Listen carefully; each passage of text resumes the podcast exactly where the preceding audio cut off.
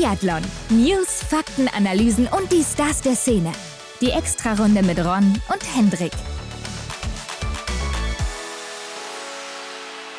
Montag, der 13.02. Hendrik. Wir sind zurück mit dem Sprint und der Verfolgung aus Peking. Und ja, man kann schon sagen, es waren mehr oder weniger norwegische Wochen, oder? Ja, klar. Also die Norwegerinnen und Norweger, die zeigen sich zurzeit ziemlich gut. Dreimal auf Platz 1 in vier Rennen, das können wir schon mal vorwegnehmen hier an der Stelle. Das ist natürlich herausragend und äh, ist natürlich auch ganz gut für den Medaillenspiegel, ne? wo Deutschland ja auch mhm. recht lange geführt hat, jetzt vor allen Dingen durchs Rodeln und durch Skeleton bei den Spielen. Ja, im Gesamten betrachtet, ja, genau. Da ähm, ist Deutschland doch echt ziemlich gut dabei. Also ja, war lange Erster, ne? wurde aber jetzt heute überholt, habe ich gesehen, von den Norwegern. Ja, also hätte ich gar nicht so gedacht, äh, aber das spricht mal oder das zeigt mal wieder, dass Deutschland echt so eine Wintersportnation ist. Ja, vor allen Dingen eine Rodel- und Skeleton-Nation und Bob wahrscheinlich auch noch, wenn es dann soweit ist. Aber ja. gut, kommen wir mal wieder zu den wesentlichen Themen und ich würde sagen, Hendrik, wir blicken direkt doch mal in die News der Woche. Frisch gewachst. Ja, Hendrik, wo wir gerade bei Norwegen sind und den Olympischen Spielen, Tiril Eckhoff, die sollte nämlich in der Staffel der Langläuferinnen starten. Denn die Langläuferinnen bei den Norwegerinnen, die sind aktuell nicht so gut besetzt, sind ja auch von Corona befallen. Mhm einige gute Athletinnen nicht dabei, also nicht so gut aufgestellt in Peking und es läuft auch momentan nicht so gut. Und da wurde eben überlegt, die Norwegerin, also Tiril Eckhoff, da noch mit reinzunehmen in die Staffel, wird aber jetzt wohl doch nicht dazu kommen. Oder sagen, ja, wir, sagen wir mal so, das Rennen ist ja schon vorbei, also es ist nicht dazu gekommen. Ja, ich glaube auch, ihre Priorität liegt ganz klar beim Biathlon. Aber das haben wir ja in der Vergangenheit schon mal gesehen, ne? dass sich die ein oder andere Biathletin, ich glaube, bei Bendika war es, ne, die äh, traut sich dann auch schon mal im Langlauf zu starten. Ja, oder man hat es auch in der Vergangenheit mal gesehen bei Ola Einer Björndal, hat ja sogar mal ein Langlaufrennen gewonnen. Oder ja. Lars Berger mhm. ja auch äh, häufiger mal im Langlauf ausgeholfen früher. Aber auch Miriam Neureuter, ne, ist ja auch teilweise schon mal dann bei den Langläuferinnen nochmal gestartet, nachdem sie dann vom Langlauf zum Biathlon gewechselt war. Ähm, ja. Also, wenn du eine gute Läuferin bist, warum nicht? Die Frage ist nur, ist Tiril Eckhoff aktuell in der Form, dass sie da helfen könnte?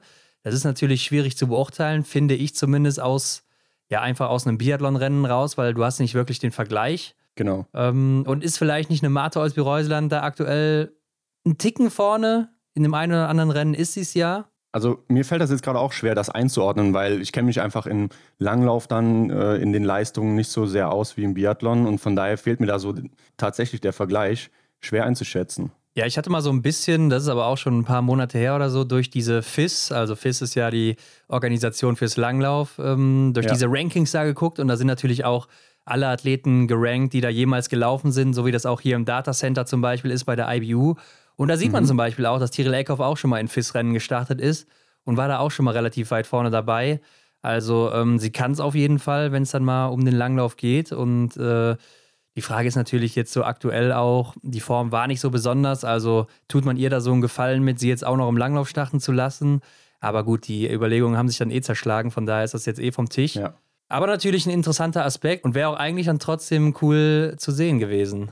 Ja, ich denke, das wäre auch dann wahrscheinlich in den norwegischen Medien nochmal gut angekommen, wenn dann da äh, eine Norwegerin, beziehungsweise dann eben Tiril Eckhoff, die ja letzten Winter noch so stark unterwegs war, dann mal plötzlich im Langlauf äh, sich probiert.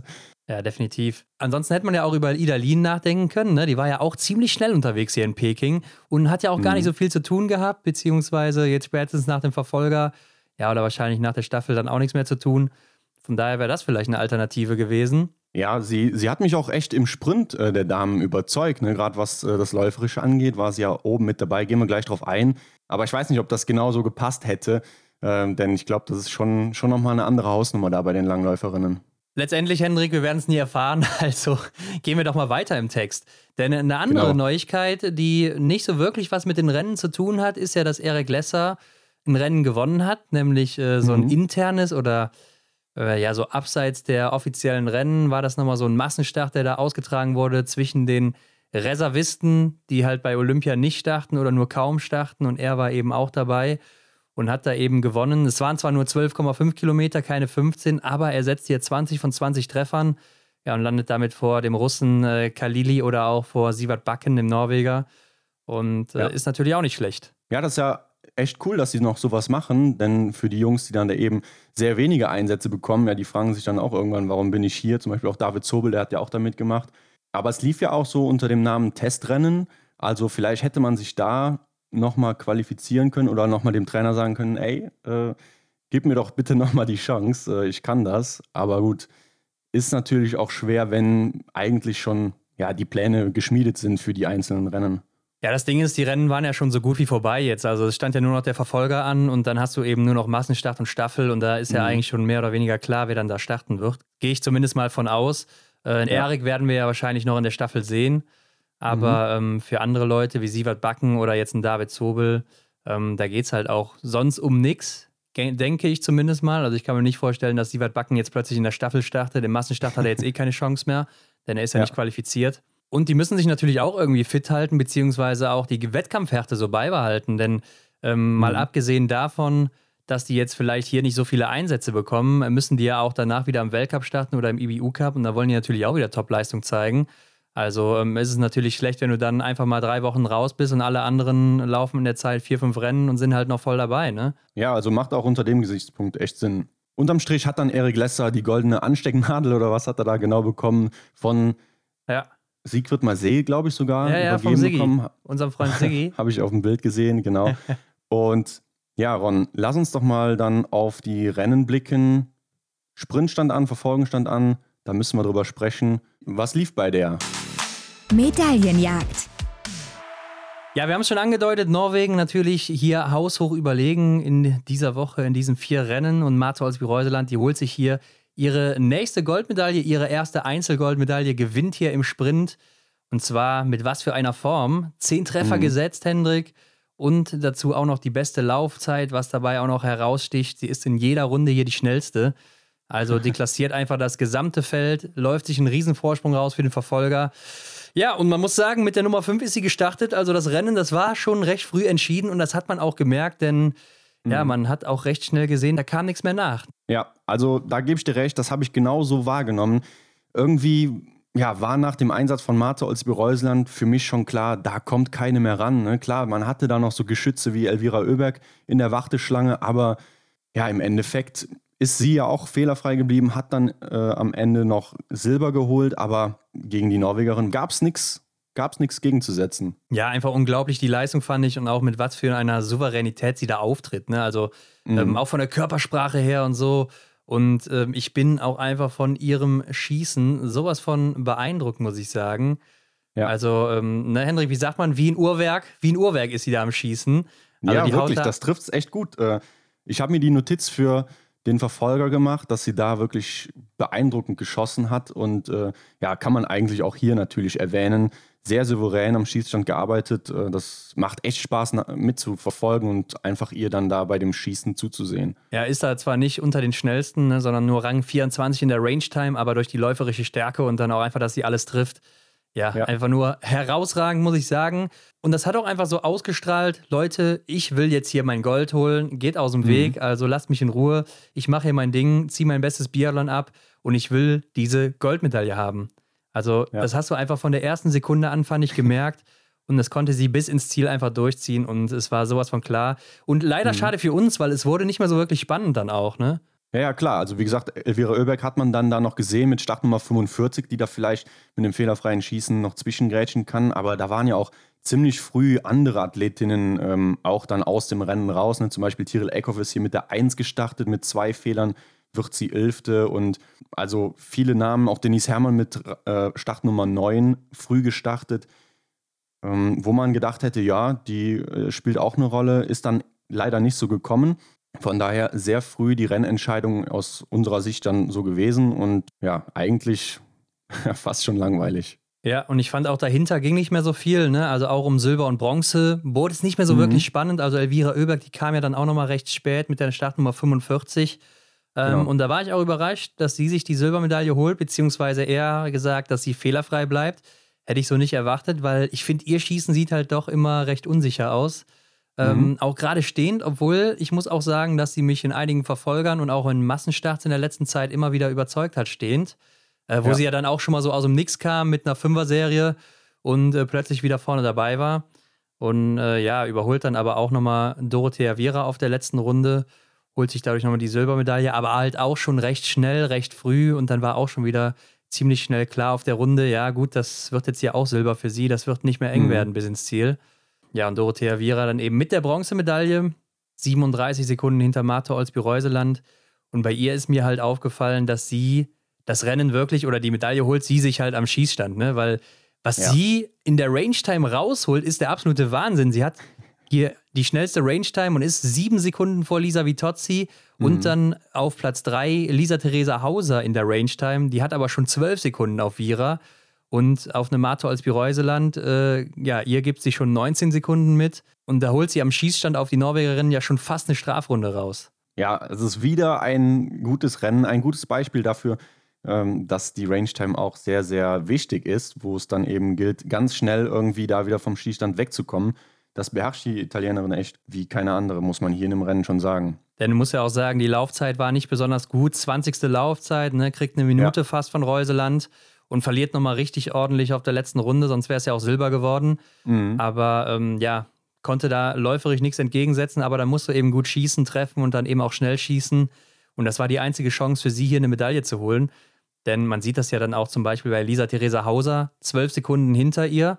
Und wenn sie da eben genauso schnell geschossen hätte wie die Italienerin, ja, dann mhm. hätte sie nämlich die Bronzemedaille geholt. Ja, ist aber so nicht gekommen. Lisa Theresa Hauser mit null Fehlern. Übrigens schon mal fünf Damen, oder die ersten fünf in der Ergebnisliste fehlerfrei. Also scheinen auch gute Bedingungen gewesen zu sein. Ja, es war nicht so schwierig wie sonst, aber ich glaube trotzdem, dass die Höhe da noch zu schaffen macht. Aber du musst es halt hier fehlerfrei bleiben, wenn natürlich die Besten fehlerfrei bleiben, mhm. wie Elvira Oeberg oder Marto als Reuseland.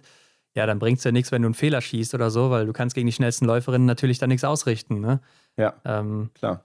Und so ist das eben auch hier gekommen. Wobei man muss da sagen, Marto als Reuseland hätte auch mit einem Fehler gewonnen, vor Elvira Oeberg dann. Ja, sie, sie sorgt hier für eine halbe Minute Vorsprung, äh, was natürlich im Verfolger die Ausgangslage perfekt gemacht hat. Und da hätte sie sich schon eine Strafrunde leisten können. Ja, sogar ein bisschen mehr noch. Also starkes Rennen, aber nochmal zurück zu Lisa Theresa Hauser. Ich fand es auch nochmal bemerkenswert, dass sie hier endlich nochmal zehn Treffer setzt. Ne? Also wurde ja mhm. auch nochmal Zeit, nachdem sie jetzt so eine lange Phase hatte, wo sie immer wieder diese Fehler hier und da hatte oder auch recht viele Fehler, obwohl sie so eine gute Schützin ist. Und ich ja. glaube, das hat ihr auch nochmal so Aufwind gegeben, dass sie es ja doch kann, dass sie doch treffen kann.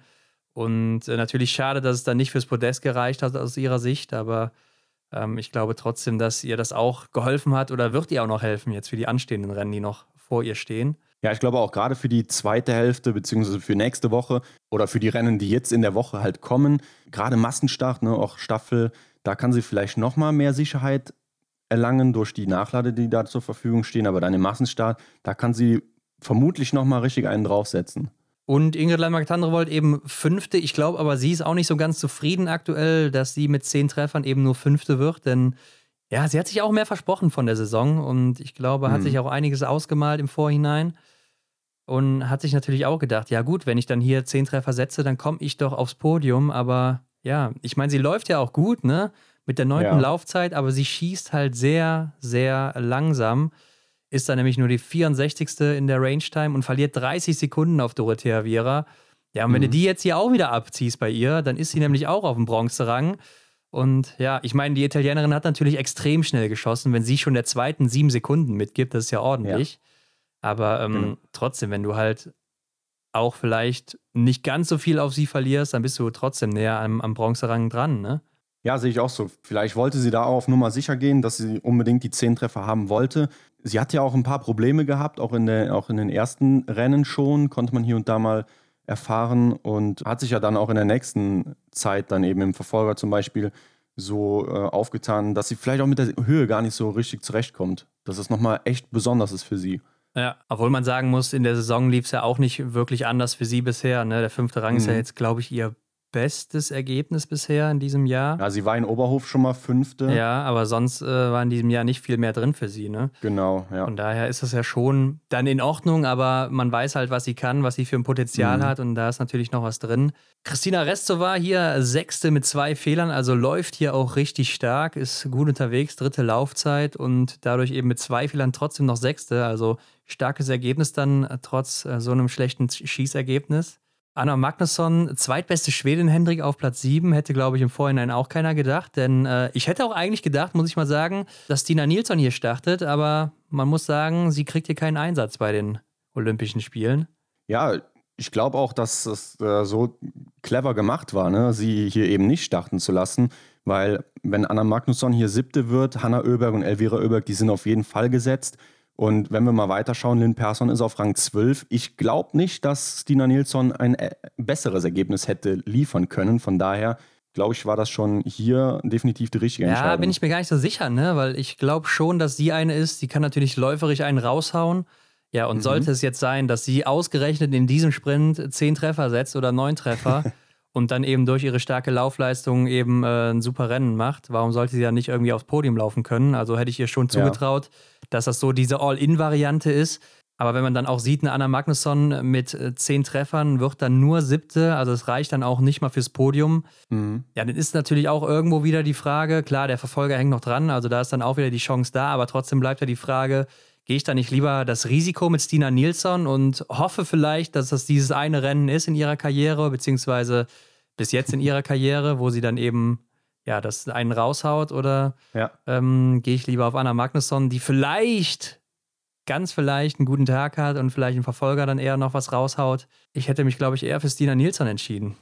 Aber ich weiß natürlich auch nicht, wie sie im Training in Peking da unterwegs war. Ja, das ist schwer zu sagen, vor allem halt dann im Rückblick, ne, wie es hätte werden können.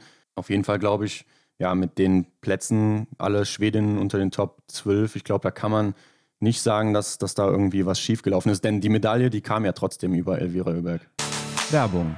Partner der heutigen Folge ist Salomon. Salomon kennt ihr natürlich schon bereits aus dem Biathlonsport, denn Salomon ist Ski-, Schuh- und Stockhersteller im Nordic-Bereich wozu natürlich Biathlon zählt. Genau, Hendrik. Und wir sind ja die letzten Wochen so ein bisschen durch die Geschichte von Salomon gegangen und wollen das heute auch fortführen. In der letzten Woche ging es um die erste Bindung, die Salomon jemals entwickelt hat. Und in dieser Woche sind wir im Jahr 1966. Da wurde dann auch die erste Bindung mit selbstöffnenden Fersenteil erfunden. Und Salomon wurde dann auch das erste Mal bei der WM eingesetzt in Portillo, Chile, auch in 1966. Also auch schon wieder eine lange Zeit her, ne? eine lange Tradition auch im Wettkampfgeschehen. Ja, und das heißt, in den neun Jahren wurde ordentlich getüftelt bei Salomon und das hält ja auch bis heute noch an. Ne? Also wird immer stetig entwickelt und so vertrauen auch viele Weltcup-Athleten und Athletinnen heute noch im Weltcup auf die Marke. Ja, ist ja auch prominent vertreten im Weltcup, ne? gerade durch Martha Olsby-Reuseland oder auch Elvira Oeberg, die ja auch ordentlich abräumen momentan. Aber auch mhm. Athleten und Athletinnen wie Erik Lesser, Vanessa Vogt oder auch Franziska Hildebrand fliegen damit immer noch über die Strecken. Und wer sich mal die Füße der Athleten anguckt, dem fallen die blauen Blitze natürlich auch dann auf. Denn die Farbe Blau ist ja schon markant für Salomon, ist ja auch die einzige Farbe in der Richtung, was äh, Ski, Schuh und Stöcke angeht. Da hast du recht, Ron, aber nicht nur im Profibereich, sondern auch beim Skifahren, beim Snowboarden, beim Trailrunning, beim Straßenlauf oder auch beim Wandern ist ja Salomon vertreten. Und ja, ich finde, da ist doch für jeden was dabei. Auf jeden Fall. Und das betrifft ja nicht nur Ski, Schuhe und Stöcke, sondern ja auch Kleidung zum Beispiel. Ne? Findet ihr alles bei Salomon. Und wenn ihr mehr dazu erfahren wollt, dann checkt doch mal den Link in den Show Notes ab. Da könnt ihr euch unter anderem dann auch die Geschichte von Salomon anschauen. Aber kommt natürlich auch zu allen Produkten. Genau, schaut mal vorbei. Werbung Ende. Nee, auf jeden Fall, muss man so sagen. Also ähm, mannschaftlich natürlich ein starkes Ergebnis für die Schwedinnen. Ja. Okay, Hendrik, wer mich aber auch noch überrascht, ist hier Julia Jümer, ne? Die ist jetzt auch schon wieder vorne zu finden, war im Einzel schon gut dabei und vor allen Dingen auch läuferig echt gut. Achte Laufzeit. Ein ja. Fehler hier nur und wird dann eben achte. Also kommt auch so ein bisschen aus dem Nix. Klar, sie ist jetzt keine Unbekannte und war natürlich auch schon ein paar Mal auf dem Podium, beziehungsweise hat mhm. schon einen Weltcupsieg oder zwei, glaube ich sogar. Aber ja, da bin ich trotzdem überrascht, dass das so jetzt plötzlich bei Olympia dann auch auf einmal wieder so funktioniert bei ihr. Ja, sie wird natürlich auch auf dieses Highlight äh, hintrainiert haben und ja, dann kommt sie hier auch in Topform. Ja, wenn es dann nur für den achten Rang reicht, ich denke mal mit einem Treffer mehr wäre sie sicherlich noch ein paar Plätze weiter vorne gelandet, aber ja, viel mehr ist schon schwierig zu sagen, ob da noch viel mehr gegangen wäre. Ja, gut, man könnte natürlich jetzt mal sagen, so 23 Sekunden oder so abziehen, ne? Dann ist sie mhm. eben ja, vor Lisa Theresa Hauser sogar noch, also knapp hinter Dorothea Viera hätte sich da auf Rang 4 gesetzt, wäre natürlich auch keine Medaille, aber eine gute Ausgangssituation für den Verfolger, weil sie ja auch eine sehr gute Schützin ist. Ja. Das ist ja auch eigentlich mhm. das, worüber sie so kommt. Aber mich wundert es halt, dass sie gerade läuferig jetzt hier so explodiert. Und äh, das jetzt auch im Einzel schon so war. Ja. Aber gut, auf jeden Fall richtig gepiekt. Alina Stremus, Hendrik, ne, die Europameisterin, die auch in Antolz ja schon so aufgetrumpft hatte. Auf Rang 10 hier wieder auch mit 10 Treffern. Also die mausert sich da auch immer so irgendwie oben mit rein und das als sehr kleine Nation finde ich auch immer sehr beachtlich. Und mhm. dann kommt schon die große Tyrell Eckhoff mit zwei Fehlern und da habe ich mir noch deutlich mehr erhofft. Denn Hendrik, ich bin ganz ehrlich zu dir, ich hatte sie auf 1 gesetzt, auf Gold. Boah. Denn ich muss auch sagen, also ich muss jetzt erstmal erklären, ich bin ja Tippspiel-Weltmeister, ne, weiß ja jeder. Aber das Ding ist ja, ich habe keine Chance mehr irgendwie zu gewinnen, wenn ich jetzt nicht hier so verrückte Tipps raushaue. Ne? Das heißt, ich muss mhm. ja jetzt hier ein paar Sachen riskieren. Ja, und dann habe ich gedacht, komm, die macht jetzt hier ihr Rennen, die war jetzt läuferig so gut unterwegs. Aber ich muss sagen, ich bin ein bisschen enttäuscht, denn sie schießt ja nicht nur am Schießstand zweimal daneben, sondern ist auch nur die sechste läuferig, beziehungsweise besser gesagt 30 Sekunden hinter Reuseland, die natürlich auch in der eigenen Liga an dem Tag unterwegs war. Aber da habe ich ja. doch ein bisschen mehr erhofft, äh, gerade hier im Sprint dann, dass sie da läuferig noch einen raushaut. Ja, da kann man echt froh sein, dass es im Tippspiel keine Negativpunkte gibt. Vielleicht wird dann hier ein Negativpunkt angebracht. Aber Klar, nee, der Gedanke ist auf jeden Fall gerechtfertigt, Tyrell Eckhoff in einem Sprint als große Favoritin anzusehen. Auf jeden Fall. Ja, Martha Olsby-Reusland müssen wir, glaube ich, aus der Laufzeit rausnehmen. Dann hat sie immer noch 10 Sekunden Rückstand auf äh, Hanna Sola oder Restova auch. Also definitiv nicht so in Form gewesen an dem Tag. Also das ist natürlich jetzt hier Meckern auf hohem Niveau. 10 Sekunden ist ja, ja natürlich jetzt auch nicht besonders viel. Also da machst du hier oder da mal einen Schlenker mehr als die eine oder andere oder äh, ne, läufst mal nicht so eine perfekte Spur und verlierst da eine Sekunde oder was weiß ich. Oder den einen Anstieg verlierst du mal ein bisschen was auf äh, Sola oder so und dann bist du hinten mhm. dran. Aber trotzdem habe ich schon erwartet, dass sie irgendwie die Bestzeit setzt oder vielleicht ja äh, ein bisschen näher an Mate dran ist. Was man ihr natürlich zugute halten muss, beziehungsweise was so ein bisschen eine Rechtfertigung ist, ist, dass sie mit der Nummer 1 ins Rennen gegangen ist. Das heißt, sie kriegt ja keine ja. Zeiten so wirklich. Sie weiß nicht, mhm. wo die anderen stehen, weil sie die Erste ist, die da unterwegs ist. Das kann natürlich auch ein Punkt sein, der sie dann ja so ein bisschen nach hinten wirft. Ne? Denn man sieht das ja auch häufig, ähm, wenn ein Sprint ist, die ersten Starterinnen, da denkt man, boah, geht die schnell an, geht die schnell an. Ja, und so mhm. hinten raus, wenn dann mal ein paar andere schnelle Läuferinnen noch kommen, merkst du, dass die meistens noch mal ein Stückchen schneller sind, weil die einfach auch die Zeiten von den anderen durchgesagt bekommen. Ja, ich kann mir auch vorstellen, dass das, wenn du eben dann diese Zeiten nochmal durchgesagt bekommst, das ist natürlich nochmal ein viel krasserer Push, als wenn du sagst, ich weiß, wo ich stehe. Klar, die Athletinnen kennen ihren Körper perfekt. Die wissen, wie sie angehen müssen und ja, agieren, damit sie dann eben im Endeffekt noch auf der Schlussrunde noch was raushauen können. Aber ich glaube auch, dass das noch ein kleiner Effekt ist, der dich dann pusht. Dass du weißt, ey, ich habe jetzt hier noch zwei Sekunden auf Rang 3, also gebe ich alles, damit ich diesen Rang noch schaffe. Klar, ja, ich finde vor allem schwierig halt auf der ersten Runde, wo du ja mhm. unterwegs mhm. bist und äh, wenn ich jetzt, sage ich mal, mit Nummer 20 ins Rennen gehe und eine Eckhoff und eine Reuseland, die sind vor mir gestartet, dann kriege ich die Zeit durchgesagt, hey, du ja. hast fünf Sekunden auf Eckhoff oder fünf Sekunden auf Reuseland oder sowas.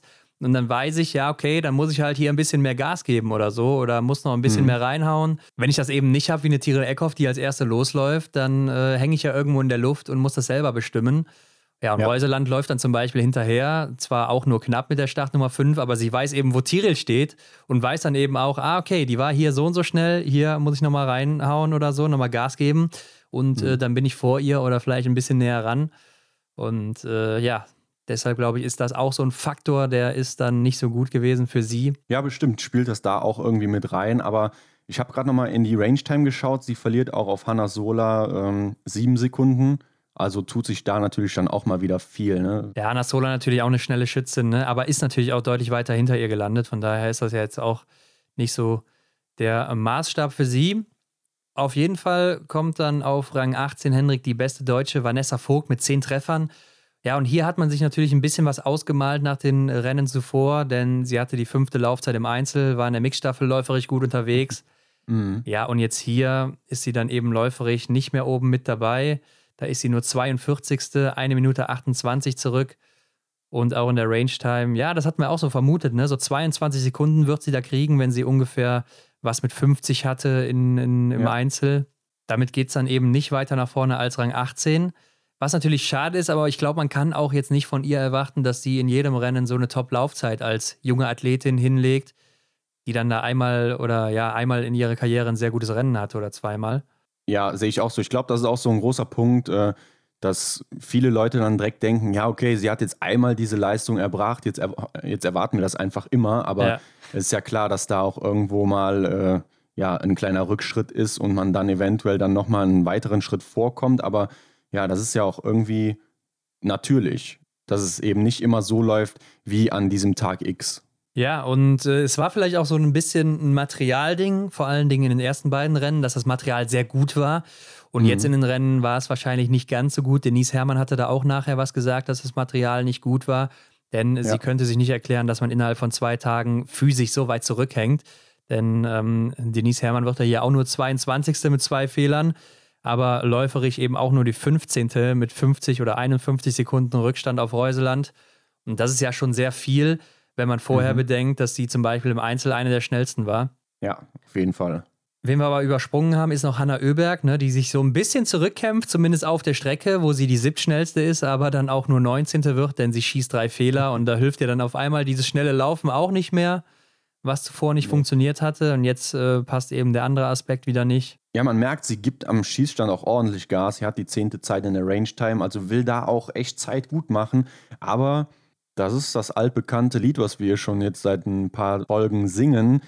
Sie trifft halt dann nicht. Ne? Und dann macht es das Ganze auch nicht clever. Also, oder dann geht der Plan halt einfach nicht auf, ne, wenn du dann dadurch drei Fehler schießt. Wo wir gerade noch bei Hanna Oeberg sind, sie ist ja recht groß und ich weiß nicht, ob es dir mal aufgefallen ist, Hendrik, oder jetzt auch mal an die Zuhörenden hier, einfach mal darauf achten, das nächste Damenrennen, das wird der Willi Haag kommentieren. Ja. Und einfach mal auf die Worte groß gewachsen oder hochgeschossen achten. Einfach mal so im Hinterkopf behalten während des Rennens. Also ich garantiere, ich garantiere, die werden mindestens zweimal fallen während des Rennens. Mhm. Denn Hanna Oeberg ist ja natürlich eine hochgewachsene, ne? die hochgewachsene ja. Schwedin. Und äh, das werden wir ein paar Mal erfahren. Ich weiß nicht, ob es dir schon aufgefallen ist, Hendrik. Ja, wenn man genau hinhört, dann äh, fällt es auf, aber es ist ja auch so. Ne? Sie ist ja eine große Athletin. Ist ein Fakt, klar, auf jeden Fall. Kann man nicht müde werden, das zu betonen. Und übrigens, der Schießstand ist 50 Meter entfernt. Ah, okay. Ja, das ist gut zu wissen. Wieder was gelernt hier am heutigen Abend. Aber ähm, Franziska Preuß, Hendrik, die wird 30. mit zwei Fehlern. Läuferig natürlich auch weit von ihrer Bestform noch entfernt, mit Rang 31 hier. Und sie war auch sichtlich enttäuscht danach. Man oh, hat es ja. im Interview gemerkt und war ja schon in Tränen fast nahe, hatte ich so das Gefühl. Ja, ich auch, als ich gehört habe, was sie da gesagt hat. Also sie sagt ja auch so, also gerade sehe ich da keinen Sinn mehr drin, weiterzumachen. Dann dachte ich mir, Franziska, was ist denn los bei dir? Äh, komm jetzt nicht auf falsche Gedanken. Du wirst ja jetzt hier nicht von Peking abreisen. Hallo? Ja, hatte ich auch echt so kurz gedacht, aber man muss natürlich auch sagen, oder ich kann es natürlich verstehen, dass sie sehr enttäuscht ist aktuell. Sie war natürlich die beste Deutsche. Sie hat ja. viel Erfolg jetzt im letzten Jahr gehabt. Aber man muss natürlich auch mal sehen, wo kommt sie her. Ne? Sie hat jetzt mhm. ewig keine Rennen bestritten. Sie war lange verletzt. Dann hatte sie eben noch Corona. Ähm, also die Erwartungen dürften natürlich eigentlich nicht so hoch gewesen sein. Aber ja. anscheinend waren sie das eben doch. Und da muss man, glaube ich, auch mal relativieren, dass man nicht erwarten kann, nach so einer langen Leidenszeit einfach wieder zack, boom, zurück zu sein und vorne mitmischen zu mhm. können. Klar, ich glaube, sie werden auch dann diese zwei Fehler am Stehenanschlag wieder genervt haben, weil im Einzel war es ja auch so, dass sie da stehend nicht so parat kam. Aber das ist natürlich dann auch eine miese Ausgangslage gewesen für den Verfolger, beziehungsweise ja auch für den Massenstart, den man ja schon so ein bisschen im Hinterkopf hat, denn sie war ja da auch nicht mehr qualifiziert mhm. und äh, musste sich ja hier in den Rennen erstmal beweisen dafür. Ja, klar, aber das kennen wir auch selber. Ne? Also wenn du zum Sport gehst, dann willst du halt immer so dein, an deinem Niveau arbeiten oder das liefern, ja. was du eigentlich in, imstande bist zu liefern. Und bei Franziska ist es halt einfach so, dass sie eine Weltklasse-Athletin ist. Und ähm, wenn du dann gerade bei so einem großen Event, das größte wahrscheinlich, was es so gibt in dem Sport, dann ja. da nicht auf deiner Welle surfen kannst, die du eigentlich gewohnt bist, dann glaube ich, ist es schon sehr frustrierend. Ich glaube auch, das ist dann direkt nach dem Rennen eben die Emotionen, die auch hochkochen und so. Dann bist du eben noch geladen, bist vielleicht auch noch müde und angestrengt und so weiter. Dann lief es eben nicht. Ja, und dann kommt das eben mal so raus, denn nach dem Verfolger hat sich das ja schon wieder ganz anders angehört. Ja, eine, die auf jeden Fall ihrer Welle treu bleibt, die auf der Welle surft, ist Lisa Vitozzi, 36. Ja, und die Welle, die ich anspreche, ist natürlich ihr liegender Anschlag. Hier setzt sie wieder vier Patronen daneben. Ja, und stehen wieder fehlerfrei geblieben, denn bei den vier Fehlern ist es dann eben geblieben hier. Zweite Range-Time wohl, also schießt natürlich auch immer sehr, sehr schnell. Ja, und da fragt man sich einfach, was ist da los mit ihr? Denn sie ist ja eigentlich technisch auch eine sehr gute Schützin und so. Und das sieht ja auch eigentlich immer sehr souverän aus, was sie da macht. Mhm, Aber sie schießt ja. auch einfach immer sehr souverän daneben. Also das sieht auch immer so aus, als äh, wäre das gewollt oder sowas, ne? Nicht so, als würde sie da jetzt großartig rumwackeln oder so. Ja, also sie kontrolliert das Gerät auf jeden Fall und ähm, irgendwie ist aber dann immer irgendwas falsch. Also ja. so sieht es zumindest aus, ne? Aber irgendwie ist eine Schraube dann nicht so eingestellt, wie es äh, vermutlich sein sollte, um eben die Scheibe ins Zentrum zu treffen. Ja, das Verrückte ist ja eben, dass es in der Staffel funktioniert und in den Einzelrennen nicht. Ja. Und äh, ja. ja. das ist, ich, ich habe keine Erklärung mehr dafür und ähm, es ist einfach nur verrückt. Und mal gucken, wann sich der Trend auch wieder wandelt. Aber es ist natürlich beachtlich, dass sie dann trotzdem noch 36. wird. Ida Hendrik, die wird hier 38. haben wir eben angesprochen, denn sie hat die vierte Laufzeit hier. Ne? Also jo. richtig schnell unterwegs gewesen, aber auch vier mhm. Fehler geschossen. Also damit kommst du dann auch nicht weit nach vorne. Und auch Maketa Davidova macht hier kein gutes Rennen mit Rang 41, auch vier Fehler geschossen. Ist natürlich bitter, ähm, ja. da, die, da sie ja selten so einen Ausrutscher hatte, bisher zumindest. Und dann ausgerechnet hier in Peking aber genauso geht auch der Negativtrend von Justine Brazers Boucher weiter, die, glaube ich, hier in der Höhe nicht zurechtkommt, was komisch ist, da es ja in Antolz noch so gut funktioniert hat. 48. Ja. mit drei Fehlern, aber was beachtlich ist, läuferig die 32.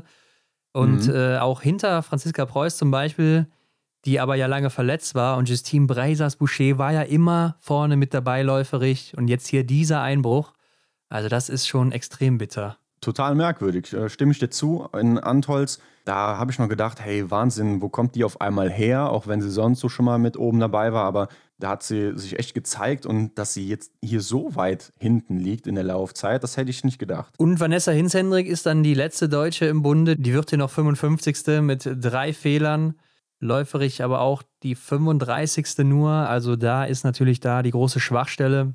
Aber auch wie bei vielen deutschen Damen natürlich das Schießen bzw. die Schießzeit, das hatten wir mhm. ja auch mhm. schon mal thematisiert, ne? ist ja auch nur die 52. in der Range Time nämlich. Also lässt er an beiden Positionen laufen und auch am Schießstand viel Zeit liegen, dazu eben noch drei Fehler und dann reicht es eben nur für Rang 55, ist immerhin noch gerade so in der Verfolgung dabei. Ja.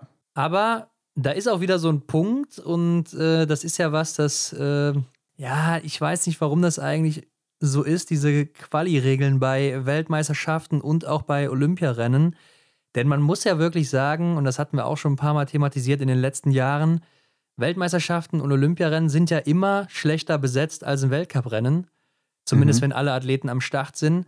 Weil hier haben wir natürlich jetzt Athleten und Athletinnen nicht am Start, die auch in die Top 5 oder auch aufs Podium laufen könnten. Ne? Also bei ja. den Norwegern jetzt zum Beispiel mal bei den Herren Backen und Andersen, die beide schon vorne mit dabei waren, die können hier nicht antreten. Oder Guigonard zum Beispiel aus Frankreich. Ähm, und bei den Damen hast du das natürlich teilweise auch in einigen Nationen, zum Beispiel mhm. Stina Nilsson oder so. Und dadurch natürlich, wenn du ein schlechteres Ergebnis hast, landest du natürlich dann auch weiter vorne noch und bist dann eventuell noch im Verfolger dabei weil die ein oder andere fehlt, die in, im Normalfall vor dir gelandet wäre an diesem ja. Tag. Ja klar, es dürfen halt eben nur vier Starterinnen und vier Starter bei den Herren eben an den Start gehen. Ja, dann, dann ist es halt so, aber ja, ich denke, eine andere Lösung dafür kann man ja auch nur schwer irgendwie umsetzen. Ja, man könnte ja ein ähnliches Prinzip machen wie im Weltcup oder dass die großen Nationen zumindest äh, da sechs Startplätze bekommen, zum Beispiel, wie das dann auch im Weltcup ist, sodass ja. eben auch alle starken Athleten und Athletinnen dabei sind. Aber gut, Henrik Eine, die hat es nicht in den Verfolger geschafft und das ist sehr, sehr überraschend, nämlich auf Rang 68. Ja. Anaïs Chevalier-Boucher und zwar mit vier Fehlern, die zweifache Silbermedaillengewinnerin hier schon. Mhm. Ja, am Schießstand, ja. das war ihre Stärke eigentlich in den ersten beiden Rennen noch und hier patzt sie dann so stark. Haben sicher einige auch in ihren Top 5 gehabt im Tippspiel. Ja, gerade stehend hier nimmt sie nochmal drei Fehler mit und stehend ist ja auch eigentlich ihr schwächerer Anschlag. Ne? Also, aber dass sie dann drei Fehler hier setzt, äh, ja, ist schon echt viel. Ja, und damit eben nicht dabei gewesen. Also sehr bitter für sie mit Sicherheit, auch nach den Erfolgen zuvor. Da denkst du natürlich schon, du bist gerade auf einer Welle unterwegs und es geht so weiter. Und ja, ja das war dann eben hier nicht der Fall. Ja, und damit äh, war das dann auch das Damenrennen. Martha Olsby-Reuseland setzt sich hier eindrucksvoll durch. Und äh, hat übrigens dann auch hier an der Stelle eine eindrucksvolle Serie gestartet, die ich aber nach dem Verfolger dann eher nochmal aufgreifen möchte. Denn das ist schon herausragend, was ich hier gleich erzählen werde über sie. Ja, springen wir erst kurz in den Sprint der Herren. Und ja, hier ist auch die norwegische Flagge mal wieder ganz oben vertreten. Johannes Tinisbö holt sich hier die Goldmedaille vor Quentin Fiormaillet und sein Bruder Tajebö. Also das Bödium wieder komplett. Ja, du sagst wieder komplett, aber das ist das erste Mal bei Olympia, dass das so der Fall ist, dass äh, ja. zwei Brüder bzw. Geschwister auf dem Podest stehen, glaube ich zumindest im Biathlon auf jeden Fall. Man muss sagen, es hat schon sehr dem Frauenrennen geähnelt. Also Johannes Tingesbö ja auch mit einer unglaublichen Angangszeit hier schon in der ersten Runde. Da gibt er wieder allen jo. ordentlich mit. Mhm. Und ähm, zieht das dann auch relativ gut durch. In der letzten Runde lässt er so ein bisschen nach. Da ist er 2,7 Sekunden hinter Canton Fiormaillet, aber damit immer noch der zweitschnellste und damit natürlich auch insgesamt der Laufstärkste des Tages. Und ja. damit natürlich auch ein herausragender Sieg. Und hier war ja dann auch schon klar, nachdem er durch war, beziehungsweise spätestens doch eigentlich schon nachdem er durch war, denn Canton Fiormaillet hat ja schon liegenden Fehler geschossen. Mhm. Wusste man, das Rennen hier ist vorbei, der wird gewinnen, da kommt keiner mehr ran.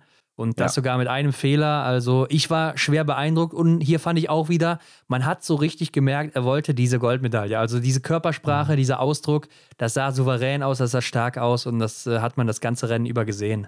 Ja, wo, wenn nicht im Sprint. Ne? Also ganz klar großer Favorit hier. Und ja, hier hatte ich auch so eigentlich den Eindruck, hm, ein langweiliges Rennen, eigentlich gar nicht so, wie ich mir das gerne gewünscht hätte, aber ich muss so sagen, wie ich es äh, empfunden habe. Und so war es schon blöd auf der anderen Seite auch, ne? Wenn, wenn dann ja. da so einer ist, der so rausragt, äh, dann und dass es so klar ist, aber gut, auf Bronze beziehungsweise Silber, ja gut, Silber war eigentlich auch nicht wirklich angefochten, aber bei Tajebö auf Rang 3, da wurde es ja nochmal spannender. Von daher haben wir da doch so ein bisschen Spannung bekommen. Aber alle drei mit einem Fehler. Ja, also das ist auch natürlich beachtlich, dass alle drei Sieger hier mit einem Fehler insgesamt sind natürlich auch nicht so viele fehlerfrei geblieben, muss man sagen. Ja. Also es war wohl anscheinend dann auch nicht ganz so einfach, mhm. obwohl es gar nicht so schlimm aussah oder so, oder der Wind jetzt auch nicht so merklich zumindest oder augenscheinlich da war. Aber um nochmal auf Johannes Dingesbö zurückzukommen, ich stelle vor, der hätte hier alles getroffen, dann hätte der ja fast eine Minute Vorsprung gehabt. Also das wäre natürlich enorm gewesen. Im Nachhinein muss man sagen, hätte ihm das wahrscheinlich auch nicht geholfen. äh, aber ja, ich bin einfach beeindruckt von seiner Leistung. Und das war so diese alte Dominanz, die hier wieder so durchschien. Ne? Also der alte Johannes Dingesbö, den hat man hier mhm. wirklich wieder gesehen, fand ich zumindest. Ähm, und ja, das war echt enorm. Das waren ja auch so die Zeiten, wo er teilweise mal mit zwei Fehlern einen Sprint gewinnen konnte oder so. Ja. Ähm, also Wahnsinn und hat sich natürlich damit auch hier seinen großen Traum erfüllt. Weiß noch, in Anfalls hat er uns erzählt, seine Saison, die wäre perfekt, wenn er eine Goldmedaille in einem Einzelrennen holt. Ja. Jetzt hat er es geschafft und äh, ich glaube, er ist auch noch nicht satt, muss ich sagen. Ja, sehe ich auch so. Aber mir hat auch Canton Fiormaillet sehr, sehr gut gefallen. Also, er ist echt heftig in Form. Ich weiß nicht, wie man es ausdrücken soll. Und es reicht trotzdem nicht, um Johannes Denis Bö zu schlagen. Zumindest an dem Tag nicht. Ja. Also die beiden, beziehungsweise ja, Johannes Bö überirdisch unterwegs und Kantoff Jomaye aus meiner Sicht auch, aber in der Kurstime sind es dann fast 27 Sekunden, die sie trennen. Heftig, das ist richtig heftig in einem Sprint. Wirklich 27 Wahnsinn. Sekunden, also wirklich Wahnsinn. Und dann aber auch nochmal krass, der dritte, Eduard Latipov, der drittschnellste im Sprint, hat dann nochmal 36 Sekunden auf Johannes Tingesbö. Ja. Also auch nochmal 10 auf Canton Fiormaillet. Also die Abstände, die waren hier wirklich riesig. Mhm. Und ähm, das zieht sich aber auch so ein bisschen durchs Rennen, wo die Abstände generell recht groß waren.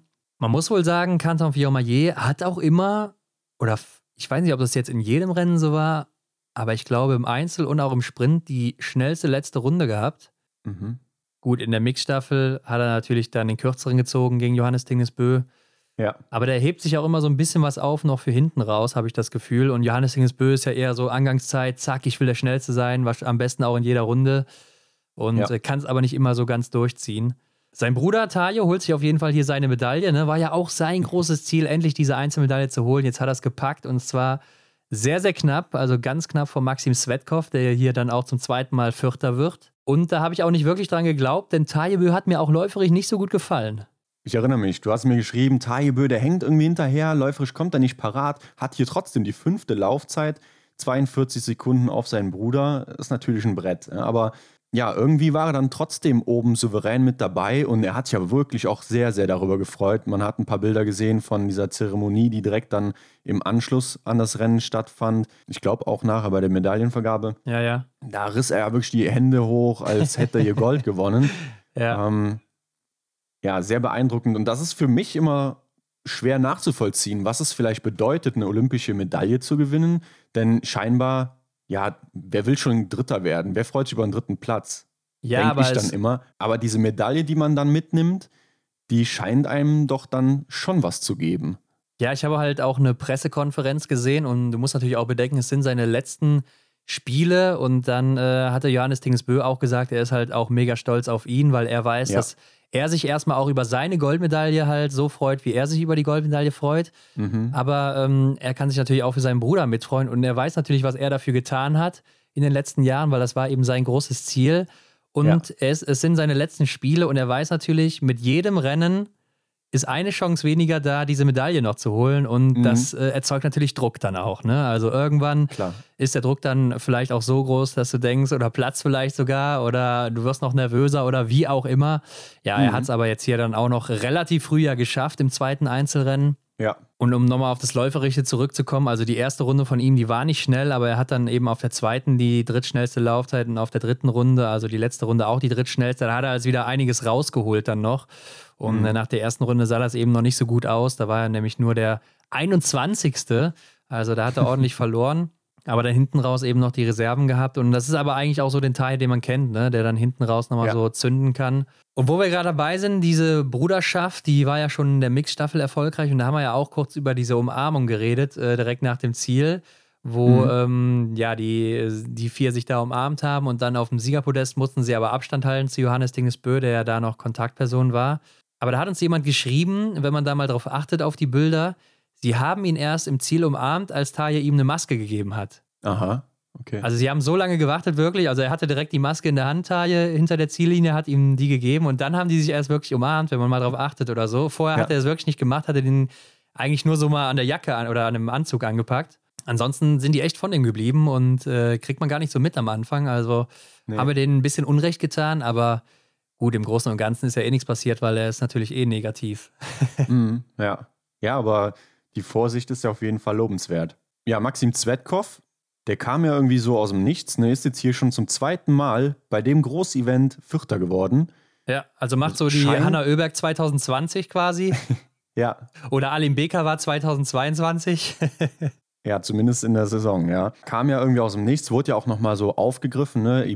Er ist im IBU Cup nochmal unterwegs gewesen. Ja, jetzt hier plötzlich bester Russe, zweimal hintereinander. Da hätte ich doch eher einen anderen Russen gesehen. Ja, klar, natürlich Latipov oder Loginov, die siehst du natürlich vor denen, aber ja. ähm, er hat es ja auch schon gut in Ruppolding gezeigt und auch in anderen Rennen, also warum nicht? Und er war auch früher kein schlechter, also ist jetzt vielleicht nicht der, den man vorne erwartet hätte, aber so wirklich überraschend finde ich es dann auch nicht im Endeffekt. Ähm, ja. Aber wer sich ja auch hier zurückmeldet, sind die beiden Schweden, ne? Samuelsson und Ponce Oma auf 5 und 6. Die beiden, aber auch generell muss ich auch mal hier wieder ausholen, die Regie ist so unglaublich schlecht bei den Olympischen Spielen. Also wie oft werden da Leute nicht gezeigt? Und Samuelsson, ja. der wurde, glaube ich, auch gar nicht gezeigt. Äh, mhm. Stühler Holmle Greit auch nur hier und da mal beim Stehendanschlag oder so oder vielleicht nur beim Liegendanschlag und sonst gar nicht.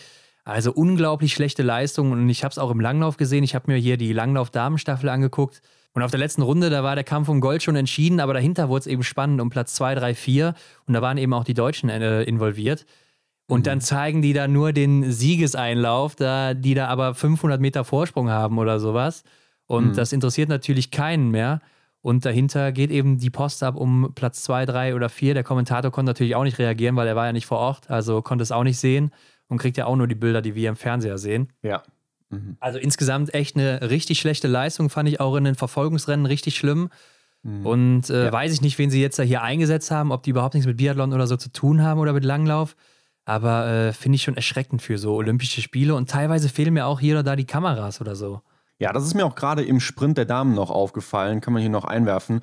Da wurde Marte Olsby-Reusland, wie wir ja gesagt hatten, recht früh gestartet oder sehr, sehr früh gestartet wurde dann auch schon im Ziel eingefangen. Klar kann man, kann man ja sagen, ne, dass sie jetzt das Ziel erreicht hat, dass die Zeit ja. so, die, die Benchmark feststeht, aber ja, dann gab es noch Zeitlupen und was weiß ich noch ja, alles. Also dann, wie du sagst, beim Schießstand, da geht es halt rund. Da könnten vielleicht noch welche kommen, die eben dann aufgrund des Schießens vorne mit agieren, aber ja, das ist dann ausgeblieben. Und Stolholm Greit, schön, dass du es gesagt hast, den habe ich echt selten gesehen bisher bei den Olympischen Spielen. Ja, hat man auch nicht oft gesehen. Nur ein oder zweimal bei so Schießeinlagen, aber sonst gar nicht. Ja. Dann mal kurz beim Zieleinlauf, glaube ich, im Einzel. Und ja. das war es dann auch schon. Also schon enttäuschend. Und äh, ja, wie du sagst, dann wird da teilweise von irgendwelchen Athleten und Athletinnen der Zieleinlauf gezeigt. Teilweise ja wirklich auch ein bis zwei Minuten. Und mhm. währenddessen äh, schießt dann irgendwie der Ingrid Landmark-Tandrevold oder sowas, äh, die ja. dann gerade auch im ersten Schießen schon null Fehler hatte. Und da fragt man sich natürlich auch, was geht hier ab? Ne? Also schaltet doch mal rüber zu den Favoriten oder Favoritinnen ja, kann man nicht verstehen, hat mich sehr aufgeregt und ich glaube, es wird sich auch leider nicht mehr ändern. Aber für so Olympische Spiele schon ein Armutszeugnis. Aber Stüller Holme Greit, Henrik, der wird dann hier Siebter mit zwei Fehlern. Äh, auch ungewöhnlich, ihn wieder mit so vielen Fehlern zu sehen, aber läuft ganz gut, auch mit der siebten Laufzeit. Range Time sowieso vorne mit dabei, der viertschnellste. Mhm. Bei der Range Time ja. muss aber auch irgendein Fehler sein, denn da ist der Österreicher Jakob vorne und der ist 23 Sekunden vor Timofey Lapschin und das will ich doch mal sehen, wie der da bitte geschossen hat. Also, das kann nur ein Fehler sein hier in der Anzeige. Ja, sehr ungewöhnliches Bild. Ähm, aus deutscher Sicht schon, ja, ja, wenn man an die Medaillen denkt, enttäuschend, aber trotzdem doch eine gute Ausgangslage holt sich Benedikt Doll auf Rang 8 mit einem Fehler und der war ja auch noch echt gut dabei. Ne? Also nach dem ersten Schießen noch auf Position 3 unterwegs, Bronzerang hätte es sein können und dann kommt der Fehler im stehenden Anschlag. Ja, wobei Benny auch ähnlich wie schon im Einzel war es ja auch so, gegen Ende des Rennens wieder so ein bisschen blau gegangen ist, oder? Mhm. Also der war da wieder schwer am Kämpfen, so hatte ich das Gefühl und äh, ja, kommt vielleicht auch mit der Höhe noch nicht ganz so zurecht oder gegen Ende gehen ihnen ja die Kräfte aus. Ja. Sieht man auch so ein bisschen in den Laufzeiten. Ne? Erste Runde eben noch der sechs schnellste und dann zweite Runde 18 schnellste, dritte Runde 17 schnellste. Also verliert er deutlich an Boden. Ähm, sah in Antolz auch noch besser aus. Ja, definitiv. Aber der Negativtrend, den er dann da von Runde zu Runde an den Tag legt, ja, könnte ja vielleicht dafür sprechen, dass er sich dann einfach auch vielleicht verkehrt die erste Runde aufgeteilt hat oder ja, klar, eine klar. falsche Angangszeit geplant mhm. hatte. Ja, es gab ja auch so ein paar Stimmen, zum Beispiel auch aus dem Langlauflagern, ähm, dass wenn man zu schnell angeht, man auf einmal auch wie so vom Hammer erschlagen wird und auf einmal ja. weg ist, blau ist, überhaupt nichts mehr kann. Mhm. Ähm, kommen wir, glaube ich, auch gleich noch zu in einem anderen ja. Rennen. ähm, und dann äh, bist du eben raus, wenn du dann zu früh, zu stark angehst oder so. Mhm. Und Emilien Jacquelin Hendrik auch hier nur Neunter mit zwei Fehlern. Äh, soll wohl auch nach dem Einzel im Interview sogar geweint haben über seine Leistung aktuell. Also sehr enttäuschend wohl für ihn auch aktuell die Spiele, ja. beziehungsweise ist auch nicht so zufrieden mit seinem Fitnessstand, ne? der am Anfang oder auch im Januar ja noch ganz gut war. Ja. Ja, und jetzt natürlich bei weitem nicht mehr an die Resultate aus dem Dezember rankommt, gerade läuferig ja auch nicht mehr. Ja klar, erinnere dich mal ran zurück, was wir da so gesagt hatten. Ne? Also da hatte ich schon gedacht, wenn er das Tempo und die Leistung in der Loipe so weiter aufrecht halten kann, dann ist er definitiv auch ein Medaillenkandidat. Aber Stand jetzt äh, ist da ja noch nicht viel passiert. Läuft er definitiv seiner Form hinterher. Ja, also muss ich auch ehrlich sagen, das eine Rennen, was jetzt noch ist mit dem Massenstart, da ist er für mich auch kein Favorit jetzt in der aktuellen Verfassung. Gerade nee. am Schießstand, da ist es ja auch nicht mhm. äh, wirklich gut um ihn bestellt bisher. Ja. Von daher an beiden äh, Teildisziplinen, in beiden Teildisziplinen einfach hier noch eine Baustelle bei ihm. Ja, Roman Rees, Hendrik, der wird dann eben 17. als zweitbester Deutscher, aber mit 10 Treffern. Ja, da hat man auch natürlich gehofft, da geht ein bisschen mehr, aber nur die 39. Laufzeit. Ja. Und damit natürlich auch nicht mehr drin dann. Wettle Christiansen, der überzeugt auch nicht mehr so in der letzten Zeit. 20. mit drei Fehlern hier. Und Philipp Navrat, der ist zwar läuferig immer noch oben mit dabei, so unter den Besten, beziehungsweise hier ist er natürlich der elft schnellste, aber mhm. wird dann mit drei Fehlern auch nur 22. Und ihn habe ich zum Beispiel auch in meinen Top 5 gesehen. Ich habe gedacht, ja, komm, heute mal nur null oder ein Fehler. Und ja. dann äh, läufst du hier auch noch ganz gut. Und dann machst du hier mal ein Top-Rennen, Philipp. Aber war dann doch ein bisschen anders. Ja, also ja, drei Fehler, das ist auch wieder dieses Thema, zwei, drei Fehler im Sprint, das ist zu viel. Ja, damit habe ich auch irgendwie gerechnet. Ja, hört sich böse an, aber ja, ja. ich habe es halt einfach nicht so gesehen. Ja, ähm, ja ich muss halt die riskanten Tipps jetzt auch machen, ne, Hendrik? Das äh, habe ich ja eben schon erklärt. So. Ich habe ja halt sonst keine Chance mehr. Genau, wer nicht wagt, der nicht gewinnt, so heißt ja. es ja so schön. Aber wen wir noch übersprungen haben, den ich vielleicht auch für den Verfolger noch gerne erwähnen möchte, ist Lukas Hofer. Oh ja. Wird 14. Ja. Wird 14. mit einem Fehler, 22. Laufzeit. Ähm, nur mal so als Anhaltspunkt für nachher noch. Ja, und dann geht es mal weiter hier zum nächsten Deutschen. Das ist nämlich dann Johannes Kühn. Ja, er ist auf Rang 33. Naja, und sein starker liegender Anschlag, ne, wir kennen ihn noch. Hier lässt er aber zwei Fehler zu und auch im Stehenden kassiert er nochmal zwei. Ja, irgendwie enttäuschend schon von, von Johannes. Aber zumindest in der Loipe, da ist er oben mit dabei, auch wenn es 45 Sekunden auf Johannes Dennis Bös, der, wie er eben gesagt, über Ja, wir müssen auf Canton Fiormaillet gucken, ne? Also 19 auf Canton Fiormaillet, das genau. ist dann wieder okay. Ja, wird dann hier in dem Vergleich Sechster, also das kann sich sehen lassen. Ja, sind wir auch von ihm gewöhnt. Ne? Er ist natürlich ein guter Läufer, aber Absolut. stehend so dieses, äh, beziehungsweise nicht nur stehend, sondern am äh, Schießstand so das alte Muster von ihm leider. Ne? Ja. Also viele Fehler jetzt hier gesehen in Peking, was so die ganze Saison eigentlich ganz gut lief. Mhm. Ähm, ja, jetzt hier leider nicht, denn ansonsten wäre deutlich, deutlich mehr drin gewesen. Alexander Loginov aber ja genauso, ne? 38. mit vier Fehlern. Habe ich auch weit vorne gesehen, gerade nach den ersten Rennen. Da hat Ja. er mir gut gefallen. Lief ja auch sehr gut. Äh, also läuferig meine ich jetzt damit. Jetzt nicht so, dass es gut lief, sondern ne? er, er ist gut gelaufen, Verstehe, Hendrik. Okay. Ansonsten haben sich aber auch die großen Namen äh, vorne festgesetzt. Ja, und das war dann eben auch der nächste Sieg für die Norweger. Ja. Die nächste Goldmedaille eben. Und äh, ist dir eigentlich mal aufgefallen bei den norwegischen Anzügen oder natürlich, wenn wir so die ganzen Instagram-Grafiken machen und so, dann äh, sieht man natürlich die ein oder anderen Details ein bisschen genauer. Mhm. Und du kennst ja auch diesen Trikotstoff, ne? Den, äh, das ist ja dann wahrscheinlich auch dieser Anzugstoff, den die da tragen. Also das ist Ja. ja so 100% Polyester, ne? Dieses, ja, was ist das für ein Stoff? Dieser glänzende, du weißt einfach, was ich meine, Hendrik. Ja, ich weiß, was du meinst, ja. Ich glaube auch jeder, der jetzt zuhört, der weiß, was ich meine. Bei den norwegischen Anzügen, die sind ja gerade mal zwei, drei Wochen alt, also mal gerade zweieinhalb Wochen oder so in Benutzung. Mhm. Und die sind alle schon sowas von ausgefranst. Also weißt du ja, wenn du mit dem Trikot oder mit so einem Polyester-Ding irgendwie an, an Holz kommst und da irgendwie am Splitter festhängst oder so, Ja. dann franzt ja das so weiß aus, weißt du? Also, Mhm. dass dann diese weißen Fäden da so raushängen. Und äh, bei allen norwegischen Anzügen, gerade im Armbereich oder so, wo wahrscheinlich auch irgendwo die Waffe da festgemacht wird, da sind Ja. die ganzen Anzüge auch alle so ausgefranst. Und da fragt man sich natürlich, was ist das denn für eine Qualität hier? Ja, stimmt. Guter Einwand. Vielleicht waschen die die auch irgendwie mit einem besonderen Mit Stahlwolle oder so. Oder werden mit Drahtbürste nochmal sauber gemacht. So sieht das aus. Ja, nee, ich kann es mir auch nicht erklären. Also vielleicht wurde da tatsächlich auch an der Qualität gespart, weil man weiß, dass sie ja auch nur zwei Wochen halten müssen. Denn Ach, für die zwei Wochen die hier können wir mal auch hier das Zeug da nehmen, was wir noch in der Ecke hinten haben, ne? Ja, weil nach den zwei Wochen eben die Athletinnen und Athleten wieder in das altbekannte äh, Gewand schlüpfen. Ja. Also von daher, ja, vielleicht ist es tatsächlich so, ne? Aber auf der anderen Seite sind es ja dieselben Hersteller, die auch dann die Weltcup-Anzüge stellen. Von daher glaube ich, kann so eine Firma sich das auch gar nicht so erlauben. Aber mal abgesehen von den Farben äh, sieht man es ja auch, dass es dieselben Hersteller sind, ne? Ja, ja, das sieht man. Also am Design wurde nicht so viel geändert. Aber gut, komm, gehen wir rein in den Verfolger der Damen, denn ähm, hier hat ja das erste Mal der Schneefall eingesetzt in Xiangjiakou in China, im Stadion des Biathlons oder generell da oben in der Region. Ja, Und man muss ja sagen, nach dem Vorsprung von Martha Olsby-Reuseland, das Ding, das war ja eigentlich schon gegessen. Ne? Also eigentlich schon die sichere Siegerin.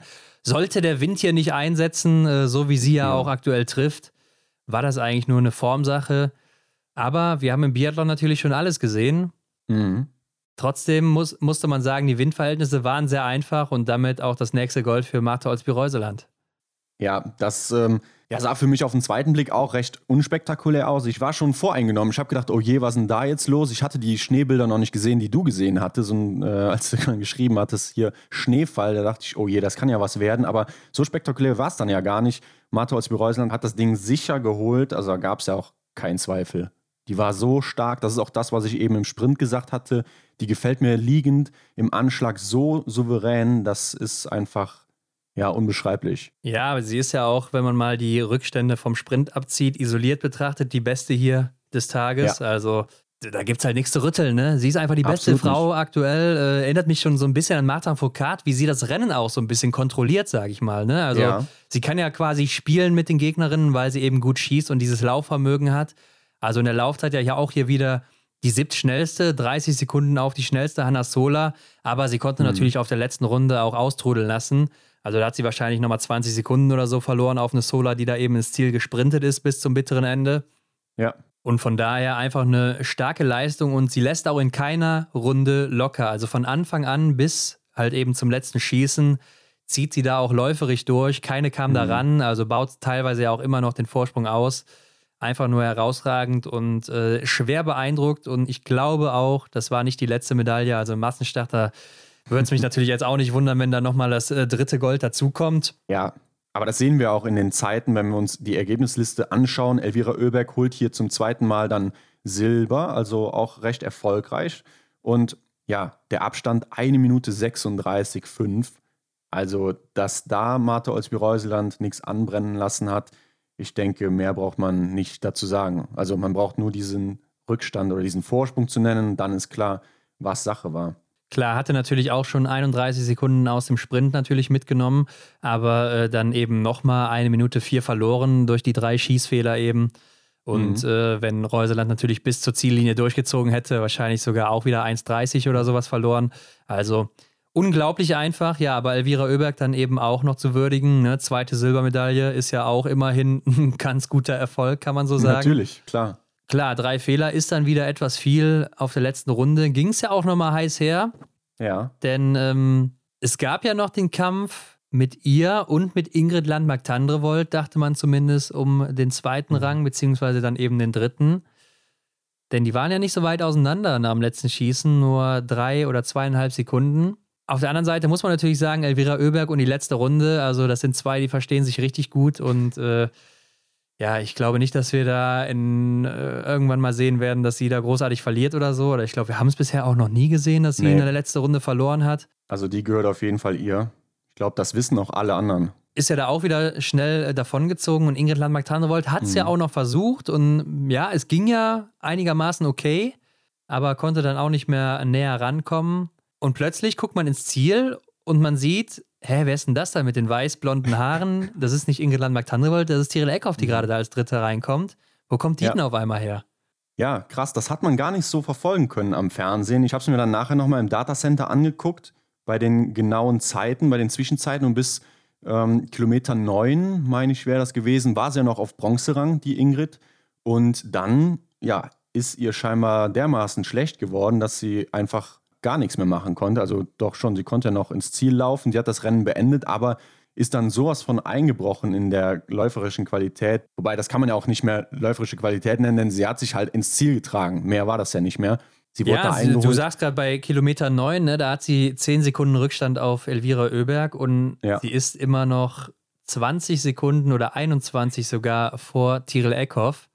Also eigentlich ein sicheres Ding und äh, es war schon klar, die holt sich auf jeden Fall Bronze. Genau. Ja, und dann sieht man sie eben auf einmal nicht mehr und dann, wie du schon sagst, trägt sich oder schleppt sich da noch gerade so ins ja. Ziel, kommt dann als 14. rein. Ja, und äh, wie sich wohl dann nachher ja, rausgestellt hat, ist vielleicht noch ein bisschen früh zu sagen. Aber ich habe jetzt so ein bisschen was äh, gelesen vom äh, Teamarzt der Norwegerinnen, der ähm, vermutet, es ist eben die Kälte und die Höhe, also anscheinend mhm. dann wirklich hier blau gegangen oder erschöpft gewesen einfach. Nicht, äh, wie ich zumindest zuerst gedacht hatte, vielleicht wieder diese Sache aus Oberhof mit dem Herzflimmern Stimmt. oder so. Sie hat ja schon mal so ja. Herzflimmern, wenn sie sich sehr, sehr anstrengt, äh, dass das Herz dann zu schnell schlägt und der Körper dann abschaltet, so mehr oder weniger. Mhm. Ja. Hat sie auch schon mal in einem anderen Interview gesagt, das ist wohl nicht gefährlich, aber ähm, ja, der Körper macht dann einfach zu und dann geht eben nichts mehr. Ähm, in dem Fall soll es dann aber wohl eher so die Höhe und Kälte gewesen sein, sagt zumindest der Arzt. Was dann letztendlich da rauskommt oder ob das jetzt schon die finalen Wörter sind, weiß ich nicht, aber äh, das sah natürlich auch nicht gut aus erstmal. Ja, das war wirklich erschreckend. Also wir haben ja auch schon dann frühzeitig so ein paar Bilder gesehen, wo du dann dachtest, oh, das sieht echt krass aus, was da passiert. Es ja, wurde ja rausgetragen Glück. dann, ne? Also sie genau, konnte ja. nicht mehr alleine rausgehen sogar, sondern wurde richtig auf Händen getragen. Ja, also ich glaube, ähm, das ist ist ja auch kein Einzelfall, dass äh, die Athletinnen und Athleten wirklich sehr, sehr, sehr erschöpft im Ziel ankommen. Also das kommt mir nochmal intensiver vor als bei anderen Weltcup-Orten, beziehungsweise zum Beispiel auch in Antolz. Da haben wir auch schon gedacht, wow, was, was sind die hier K.O. im Ziel? Aber ich glaube, da ist es nochmal krasser. Und ähm, ja, das, das wird es halt einfach sein, ne? diese Umgebung da. Ja, also sowas habe ich halt noch nie gesehen. Ähm, doch, es gibt auch noch äh, dieses alte Video aus der deutschen Staffel, wo der, ah, wie hieß er denn, Morgenstern da so blau gegangen ist. Das hast du auch mhm. schon mal öfters gesehen, das wurde schon mal öfters eingespielt. Ähm, ja. Der auf einmal da auch nur noch sich so komisch fortbewegen konnte und ich glaube dann auch abgebrochen. Nee, der hat, glaube ich, noch durchgezogen, aber ja. ja, die deutsche Staffel ist natürlich dann auch weit nach hinten gefallen. Ähm, mhm. Das sah schon so ähnlich aus, aber ich muss mal sagen, abseits jetzt vom Gesundheitlichen, denn ich glaube, es geht ihr ja wieder gut so. Sie hat ja auch schon auf Instagram wieder was verfasst. Muss man sagen, ist es natürlich extrem bitter, denn die Bronzemedaille, die war safe. Ne? Also da wäre oh, ja. niemand mehr rangekommen so. Das war einfach ein sicheres Ding für sie und gerade nach der Saison, wie das so lief bei ihr, das war ja alles mhm. nicht so, wie sie sich das vorgestellt hat, wäre das natürlich eine Genugtuung für sie gewesen, hier endlich mal die Bronzemedaille noch zu holen. Ja, ich glaube, sie wäre überglücklich gewesen und so ist der Fall natürlich nochmal tiefer, wenn du so nah dran warst. Ja. Und äh, ist natürlich schade. Ingrid ja auch super sympathisch, ne? Ja, sie hätte dann da ihr Märchen schreiben können ne, über den Winter 2021, 2022. Äh, Gerade auch, wie du sagst, äh, weil die Saison eben ja eigentlich unter ihrem Niveau lief. Ganz klar. Bisher zumindest. Schauen wir mal, was dann da noch im nächsten Trimester kommt. Ja, und diese Medaille, die wäre natürlich ja, ein ganz klares Highlight gewesen. Ja, aber so holt eben die Medaille Hendrik ihre beste Freundin Tyrell Eckhoff und ich glaube, das ist dann vielleicht noch der größte Trost, dass die Medaille dann auch eben an sie geht und dann nicht irgendeine mhm. andere Athletin. Ähm, und da hat man sich ja auch gefragt, wo kommt die denn eigentlich her? Ja. Und wo wir gerade noch bei diesem Vorfall sind, im Fernsehen hat man die letzte Runde ja auch wieder gar nicht gesehen. Ähm, aber mhm. auf Eurosport, da habe ich mal kurz reingesnippt, so nach dem Rennen online noch, kann man sich das angucken. Ja. Äh, denn Tyrell Eckhoff, die kommt ja hier, das muss man sich mal klar machen, von Rang, Rang 7 nach dem letzten Schießen und hat zum Beispiel auf Dorothea Viera alleine schon 20 Sekunden Rückstand und läuft dann eben noch auf Rang 3 vor. Jetzt Ingrid Landmark-Tandrevold mal rausgenommen. Mhm.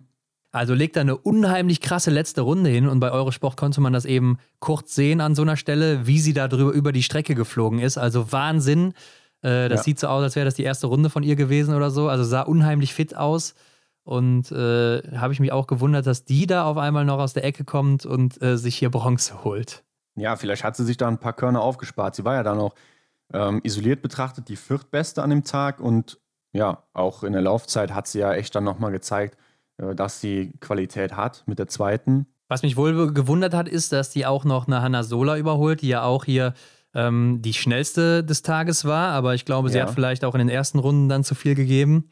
Denn sie ist eben auch eine starke Läuferin. Da hätte ich nicht gedacht, dass Eckhoff von so weit hinten, denn sie hat ja auch nochmal elf Sekunden auf sie gehabt, sie mhm. dann eben noch überholt und da vorbeizieht. Also hat mich echt beeindruckt und äh, wenn sie dann auch im Massenstart äh, so unterwegs sein sollte und auch nicht ganz so viele Fehler schießt, natürlich auch wieder eine, die man oben auf dem Zettel haben muss. Ja, hat sie ja auch in, in Antolz gezeigt, ne, dass sie da auch wieder äh, eine Kandidatin ist, die man nicht aus den Augen äh, lassen darf. Und wir haben ja eben über die Schweden gesprochen, über die Schwedinnen gesprochen und Lynn Persson wird hier Fünfte. Hanna Sola wird übrigens Vierte, ne? sie hat sie ja noch eingeholt. Also Lynn ja. Persson Fünfte, kommt hier sieben Plätze vor mit zwei Fehlern und ist auch isoliert betrachtet die sechstbeste an dem Tag. Ja, und sie überholt ja auch auf der letzten Runde nochmal Lisa Theresa Hauser und Dorothea Viera. Also ja. haut da auch nochmal ordentlich einen raus. Sie ist auch für mich eine, die ist immer so unterm Radar, ne? Die hat mhm. keiner so wirklich auf dem Schirm, aber das ist eine richtig gute Athletin und die macht hier und da immer wieder richtig gute Rennen. Also die darf man echt nicht außer Acht lassen. Ja, die war ja auch in Rupolding schon Fünfte im Verfolger. Ja, sie war schon öfters mal vorne mit dabei und Johannes Lukas hat es ja auch äh, im Interview vor der Saison noch gesagt, so sie ist auch neben den Öbergs die Gesetzte im Team. Ja. Also ähm, die dritte Konstante da im starken mhm. Damenteam. Und ja, Dorothea Viera sah für mich stellenweise ja wieder richtig gut aus, ne? Gerade am Schießstand, da muss man ja einfach sagen, was sie da immer für eine Zeit rausholt. Also, sie ist läuferig nicht so gut unterwegs, aber am Schießstand, da holt sie das immer wieder raus. Ähm, nur dann leider stehend eben drei Fehler und das ja. ist dann für, ja, man muss schon sagen, eine nicht so gute Läuferin im Moment. Äh, einfach zu viel, denn da hätte sie schon fehlerfrei bleiben müssen oder zumindest nur einen Fehler einstecken dürfen. Mhm. Und so geht sie ja auch oder fällt ja auch auf der letzten Runde nochmal deutlich zurück. Ja, klar. Ich fand auch beim ersten stehenden Anschlag, also beim dritten Schießen, fand ich die Gegebenheiten auch sehr unterschiedlich. Ja. Wenn man sieht, Martha Olsby-Reusland äh, verfehlt hier ihren einzigen Schuss und die Verfolgerinnen zu der Zeit, Elvira Oeberg und Dorothea Vera eben, sind äh, dann mit zwei Strafrunden unterwegs gewesen. Ja. Da kann man ja schon sagen, dass die Bedingungen sich dann schon ähm, schlagartig geändert haben. Ja, ich habe ja am Anfang ähm, noch gesagt, so einfache Windverhältnisse, aber das hat sich immer wieder mal so ein bisschen geändert, ne? Und genau, ja. Äh, phasenweise war es dann mal ein bisschen schlimmer, aber ja, die eine oder andere hat es dann eben mal mehr oder weniger erwischt. Mhm. Im Endeffekt muss man sagen, es kann natürlich auch, wenn gar kein Wind ist, ein Schießfehler passieren. Also weiß man nie so genau, ist es jetzt der Wind ja, oder ist es ja. vielleicht auch das eigene Vermögen. Aber gut, Henrik, am Ende wird auch Lisa Theresa Hauser dann mit 18 Treffern nur siebte, denn auch hier läuferig, ja, 36. Laufzeit. Also da ist Lisa auch noch nicht so auf den Spuren unterwegs, wie das mal der Fall war. Mhm. Aber Julia Simon arbeitet sich weit nach vorne von 29 auf 8 mit zwei Fehlern und läuft auch hier wieder super. Die drittbeste isoliert betrachtet. Also ein Top-Rennen von ihr. Und dann wollen wir doch schon zur besten Deutschen kommen, Henrik. Vanessa Vogt, Rang 12, 19 Treffer, aber leider auch nicht die Laufzeit aus dem Einzel, denn sonst wäre es wahrscheinlich noch weiter nach vorne gegangen. Ja, schade. Klar, auf das, auf das Schießen kann sie sich verlassen, aber ja, läuferisch hat sie mir eigentlich auch den Eindruck gemacht, dass sie da anknüpfen kann, wo sie auch dann eben im ähm, Einzel aufgehört hat. Ja, war dann eben hier nicht der Fall. Auch Zwölfte isoliert betrachtet. Ich denke, das war ein ganz okayes Rennen von ihr. Sie hat sich da gezeigt. Aber ihr Fehler, ihr einziger Fehler, ist ja im ersten Schießen passiert. Und da gab es ja dann auch eine kleine Kollision, so habe ich es zumindest wahrgenommen. Es ist zwar nichts passiert. Sie saß da mal kurz auf dem Boden. Äh, da gab es wohl irgendwie eine Überschneidung. Die ähm, Hanna Sola, meine ich, wäre es gewesen, kam aus der Strafrunde raus und die hat natürlich dann Vorfahrt und da musste sie stark abbremsen. Ich weiß nicht, ob sie da auch eine Berührung hatten. Auf jeden Fall äh, eine kleine Rennunterbrechung für Vanessa und dann ging es dann weiter in die Strafrunde. Ja, gut, das kostet natürlich schon Zeit, ne? Also, wenn du dich da erstmal wieder Klar. aufstellen musst und sie ist ja auch nicht so einfach wieder hochgekommen, muss man sagen, musste dann ja auch nochmal mhm. eine Drehung machen, um wieder in die Strafrunde reinzulaufen. Also, hat schon ja. ein bisschen Zeit gekostet, bestimmt zehn Sekunden oder so, könnte ich mir vorstellen, die das ausgemacht hat. Ähm, Sie hat sich auch nachher nochmal im Interview dazu geäußert, dass Hannah Sola da wohl auch geschrien hätte, äh, als sie da rauslief auf der Runde und so. Ähm, mhm. Auf der anderen Seite muss man eben sagen, sie hatte halt auch Vorfahrt und Vanessa Vogt hat ja. auch nicht mehr so wirklich geguckt. Ne? Also sie hat nur am Anfang einmal rüber geguckt und dann einfach nur gerade nach vorne wieder. Mhm. Und äh, war meiner Meinung nach dann auch ihr Fehler, dass sie da nicht abgestoppt hat kurz. Und äh, sie muss ja gucken, was macht denn die, die Vorfahrt hat. Denn genau, ja. Äh, wenn die eben schneller ist oder äh, mich dann eben kreuzt an dem Punkt hier, ja, da muss ich die eben auch vorlassen und das ist eben die Regel und da muss man sich dran halten und es ist ja schon mal gut, auch wenn sie schreit oder was, ist es doch gut, dass sie auf sich aufmerksam macht. Ähm, Im Gegensatz dazu, als würde sie es nicht machen und sie dann einfach umrennen oder so. Mhm, also ja. klar, im, im Affekt da und im Rennen mit den ganzen Emotionen und so kommt das dann immer so rüber, als würde die die da anbrüllen oder was weiß ich. Mhm. Auf der anderen Seite will sie ja nur das Rennen einfach äh, ganz normal weiterlaufen und äh, ist ja auch dann ein positiver Aspekt für beide, wenn sie sich bemerkbar macht. Gut, zum Glück ist nichts Großes passiert jetzt an der Waffe oder sonst was oder am Stock, also ist ja nichts gebrochen genau, oder ja. so. Aber natürlich eine unnötige Situation. Ja, vielleicht hätte man es vermeiden können. Also klar, die, die Regeln sind allen bekannt. Aber ich, ich glaube auch so, dann dann wäre ich vielleicht auch erstmal so vom Kopf gestoßen, wenn, wenn einer so brüllt. Aber klar, im Endeffekt, ja, sorgt sie oder möchte sie, die Hanna Sola, eben dafür sorgen, dass äh, alle heil durch das Rennen kommen und dass eben beiden nichts passiert. Aber ja, gut, äh, passiert, denke ich mal, kann man so abhaken. Ja, nächste Deutsche, Franziska Preuß auf Rang 15, verbessert sich um 15 Plätze, schießt auch im ersten Anschlag einen Fehler, danach bleibt sie fehlerfrei scheint er dann doch gar nicht mehr so frustriert gewesen zu sein, oder? Manchmal läuft sich ja auch ganz gut mit Frust im Bauch. Also Martin Foucault, da kannte man es ja auch immer wieder, ne? Wenn der Frust im Bauch hatte, dann kam meistens am nächsten Tag ein Sieg raus oder so. Ja, ja. Ähm, man muss sagen, was ihr, glaube ich, an den Aufwind hier gibt, sind eben die 19 Treffer, ne? dass sie auch sieht, im Stehend, da läuft es wieder. Also da hat sie ja, ja 10 klar. Treffer gesetzt dann eben. Und äh, läuferig klar, weit hinter den Möglichkeiten noch. Aber ist jetzt auch nicht zu erwarten, dass sie auf einmal eben hier wieder die Bestzeiten setzt oder vorne mitläuft mhm. nach der langen Leidensphase. Also super Ergebnis und man muss sagen, das ist eben auch wichtig im Hinsicht auf den Massenstart, ne? denn äh, da geht es ja um die Qualifikation, die war für sie noch nicht sicher gewesen und mit ja. dem 15. Platz hat sie das ja dann auch geschafft und äh, deshalb das ein sehr wichtiger Platz gewesen für sie und ja, einfach gut, dass sie dann eben auch im Massenstart dabei ist und sich so langsam wieder vortasten kann und wer weiß, was dann da möglich ist. Denise Hermann, Henrik, die wird dann 17. Äh, mit drei Fehlern. Leider hinten raus nochmal zwei beim letzten Schießen. Aber auch hier läuferig äh, wieder nur die 18. Und da hat sie sich auch nachher wieder zum Material geäußert. Also ja. ist da wohl auch nicht mit zufrieden gewesen. Äh, hier wieder jetzt im zweiten Rennen dann hintereinander. Ist dann auch verrückt, wie schnell das immer mal so wechselt. Ne? Also die Temperaturen mhm. sind ja auch ein bisschen wärmer geworden und vorher war es ja sehr, sehr kalt. Da war das Material anscheinend sehr gut dafür. Und jetzt auf einmal dann, wo es ein bisschen wärmer wird, läuft es schon nicht mehr so gut. Ist dann auch wieder verrückt, was das ausmachen kann.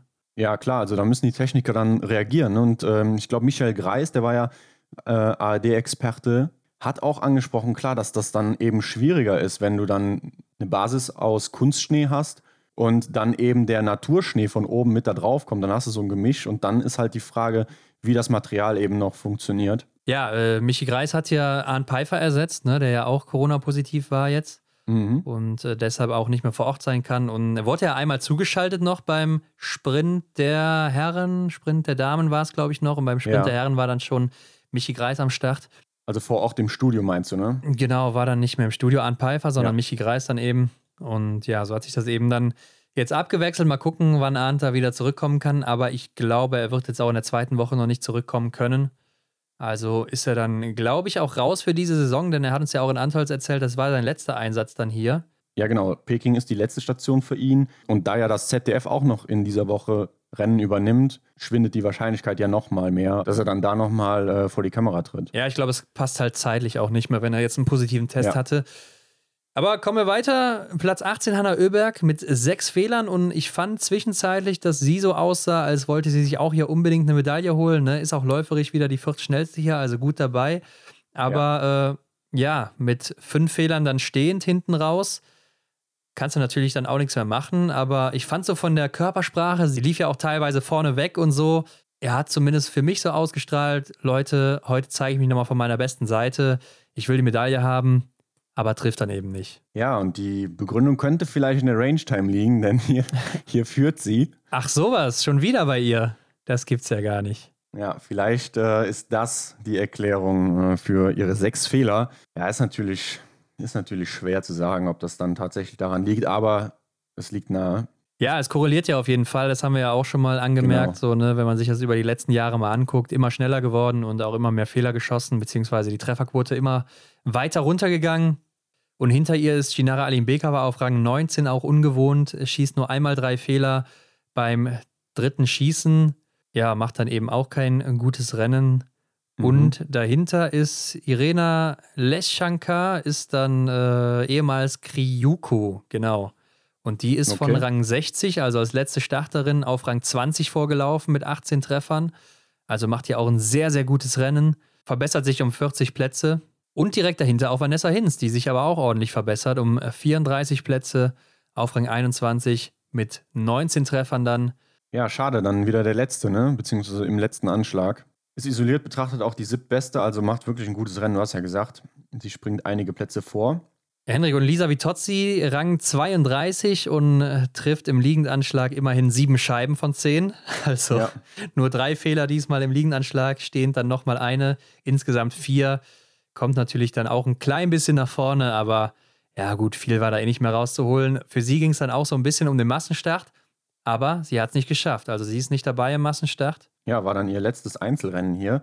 Aber ich denke, aus der Sicht, äh, aus der wir sie sonst immer betrachtet haben, eben mit diesen vielen Fehlern im liegenden Anschlag, kann man ja hier schon fast zufrieden sein, wenn sie in dem einen Anschlag einen stehen lässt und dann eben, ja gut, die zwei. Aber was sie sonst so zeigt, äh, ist das doch dann wieder eine Tendenz nach oben, zumindest in diesem einen Rennen. Dahinter direkt Idalin auf Rang 33, auch vier Fehler und auch nicht im Massenstart dabei. Mhm. Und Hendrik nicht gestartet ist Justine Brazers Boucher von Rang 48. Also vielleicht hat sie gedacht, ich habe hier eh keine Chance mehr auf die Medaillen. Ich lasse das Rennen aus, konzentriere mich auf die Staffel ja. oder dann vielleicht auch eben noch auf den Massenstart. Da wird sie ja auf jeden Fall auch noch starten. Ja, ist gut möglich. Ich habe auch gedacht, warum macht sie das? Ja, vielleicht ist das genau die Begründung, denn ja, die Verhältnisse, wie wir eben schon mal öfters gesagt haben, sind natürlich brutal da. Und vielleicht möchte man dann eben die Kapazitäten, die man da noch hat, eben in die Rennen investieren, in, in denen vielleicht noch was möglich ist. Und damit auf jeden Fall auch, Hendrik, alle vier deutschen Starterinnen, die hier gestartet sind, im Massenstart mit dabei. Also ein sehr gutes Ergebnis für die Deutschen. Denn das war ja vorher auch nicht klar, denn es war ja keine qualifiziert über die Weltcup-Plätze. Genau, zu Beginn der Spiele war quasi keine mit am Start im Massenstart. Jetzt sind alle dabei. Ja, ist doch eine gute Ausgangslage. Auf jeden Fall, Chancen auf Medaillen sind reichlich da, denn vier sind die maximalen Starter oder Starterinnen, die man da eben haben kann. Ja. Außer es kommt natürlich vor, dass jetzt irgendwie mehr Athleten und Athletinnen Medaillen gewonnen hätten von einer Nation. Dann starten die natürlich auch alle. Ähm, aber ist eben dann hier nicht der Fall. Und äh, ich habe es eben angedeutet, Martha aus Bireuseland, die hat hier eine Wahnsinnsserie hingelegt in diesem Jahr, Hendrik. Denn in 2022 hat sie sieben Einzelrennen bestritten, davon ja. fünf gewonnen, einmal Zweite, einmal Dritte, also in allen Rennen auf dem Podest. Die ist da oben nicht wegzubekommen. Und das ist natürlich schon Wahnsinn und zeigt auch einfach, mhm. in was für einer Form sie unterwegs ist in diesem Jahr. Ja, sie unterstreicht einfach das, was viele Leute schon von ihr gesagt haben. Sie ist aktuell äh, die beste Biathletin und wahrscheinlich auch im Vergleich der Herren oder zu den Herren die beste Biathletin überhaupt. Ja, sie ist halt die, die laufen und schießen am besten vereint und äh, trifft ja, am besten, läuft alles. im Verhältnis am stärksten und das hast du bei den Männern nicht so konstant. mhm. wie das eben hier der Fall ist. Vielleicht bei Canton Fiormaillet, aber der ist dann vielleicht läuferig nicht ganz so überlegen oder trifft auch nicht ganz so gut wie Martha aus Reuseland. Ja. Und deshalb muss man sagen, ist sie die beste Biathletin der Welt zurzeit. Und damit kommen wir doch dann auch zum Verfolger der Herren Hendrik. Genau, du hast es gesagt, Canton Fiormaillet, der ist vielleicht vergleichbar mit Martha aus Reuseland in dem einen oder anderen Rennen hier. Ähm, hat das gezeigt, er holt nämlich auch Gold im Verfolger vor Taje Bö und Eduard Latipov. Also auch ähm, eine weitere Medaille fürs norwegische Team. Aber lass uns noch beim Franzosen bleiben. Ja, einfach, einfach schön, ihn gewinnen zu sehen, oder? Ja, wenn man Kanton Fiormaillet-Fan ist, auf jeden Fall. Aber ähm, ja, natürlich mit 20 Treffern auch hoch verdient hier. Absolut. In, isoliert betrachtet ja auch der drittbeste. Klar, auf der letzten Runde konnte er sich feiern lassen. Ähm, mhm. Also wahrscheinlich sogar der Beste gewesen hier an dem Tag und macht auch einfach insgesamt ein starkes Rennen. Und man muss ja sagen, Johannes Dingesbö, der hatte als Erster, als Gejagter hier eben so eine Ausgangslage, ähnlich wie Martha Olsby-Reuseland. Die Frage war nur, ist er auch so treffsicher wie sie? Und äh, da kann man natürlich bei ihm ein großes Fragezeichen hintermachen. Man muss aber auch zu seinem Nachteil sagen, der Schnee hat ja wieder deutlich eingesetzt. Und er agierte natürlich die ersten Runden auch so ein bisschen als Schneeflug. Ne? War zwar schnell unterwegs und so ein Canton mhm. Fiormaillet hat sich dann immer ja, der war ja auch als Zweiter alleine unterwegs, äh, so ein bisschen rausgenommen, fand ich läuferig. Ne? Also hat ja immer so jede Runde 10, 8 Sekunden auf Johannes Dingesbö verloren. Ja. Ähm, da dachte ich mir aber, eigentlich macht das ja genau richtig. Genau. Denn was ist denn seine Strategie? Also er konnte nur eine Goldmedaille erreichen, wenn Johannes Dingesbö vorne Fehler macht und ähm, er selber eben auch trifft. Also läuft er doch am besten sein eigenes Rennen, trifft einfach alle Scheiben, guckt, was macht genau. der Norweger. Und äh, wenn es dann eben am Ende zum Zweikampf kommt auf der letzten Runde, dann hat er vielleicht noch ein paar Reserven übrig, denn er hatte auf mhm. der ersten Runde oder auf den ersten Runden noch nicht so ganz überpaced. Und äh, da muss ich sagen, hat das richtig gut sich eingeteilt und ja. perfektes Rennen aus seiner Sicht dann eben, ne? Ja, hast du schön zusammengefasst.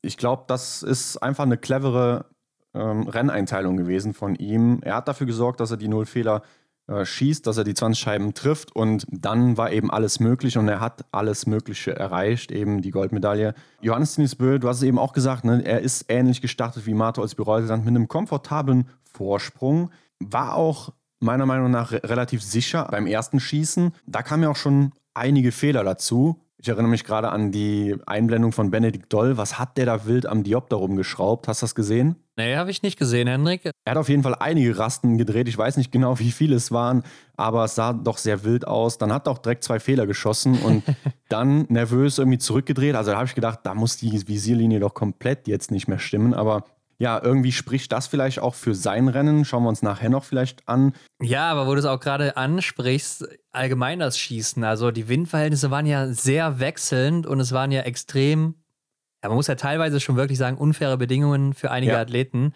Und man sieht es auch so ein bisschen am Ergebnis. Also vorne sind ja Leute, die haben null Fehler geschossen oder einen Fehler oder sowas.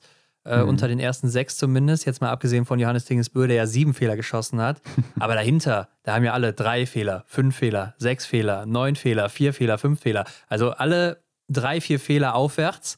Ähm, und da sieht man doch schon deutlich, wie auch der Wind da reingehauen hat, beziehungsweise wie einige da auch verschont geblieben sind, was man ja auch vorne ja. sehen konnte äh, bei den Athleten, die dann eben um die Medaillen gekämpft haben, die dann eben auch im Fernsehen gezeigt wurden. Ne? Ja, klar, also beim liegenden Anschlag, da ging es noch, wobei da sehe ich jetzt auch schon wieder Dreier und so von Jacqueline. Aber ähm, da hat ja Johannes Tinisbö seinen Vorsprung leider dann schon äh, aufgeben müssen durch die zwei Strafrunden, die er absolviert hat. Da war es so gleich auf mit Quentin Fiomayer und dann das erste Stehenschießen. Wobei, ähm, äh, Quentin Fiomayer hat ja auch einmal an seinem Gewehr da ein bisschen rumgerasselt, ne? beziehungsweise genau, da mal ordentlich ja. draufgehauen, weil er das Magazin nicht reinbekommen hat. Und äh, war ja, ja dann trotzdem noch hinter Johannes Dingesbö rausgegangen da. Genau. Und zum ersten stehenden Anschlag kommt äh, der Norweger ja auch wieder auf Position 1. Und da auch die Kamerabilder wieder sehr schön eingefangen, denn den Wind auf den Matten, der Schnee da. Also da muss man sagen, da hat der Wind ähm, doch Johannes Dennis Bö den Sieg vermasselt. Ja, das war halt auch eine entscheidende Szene, ne?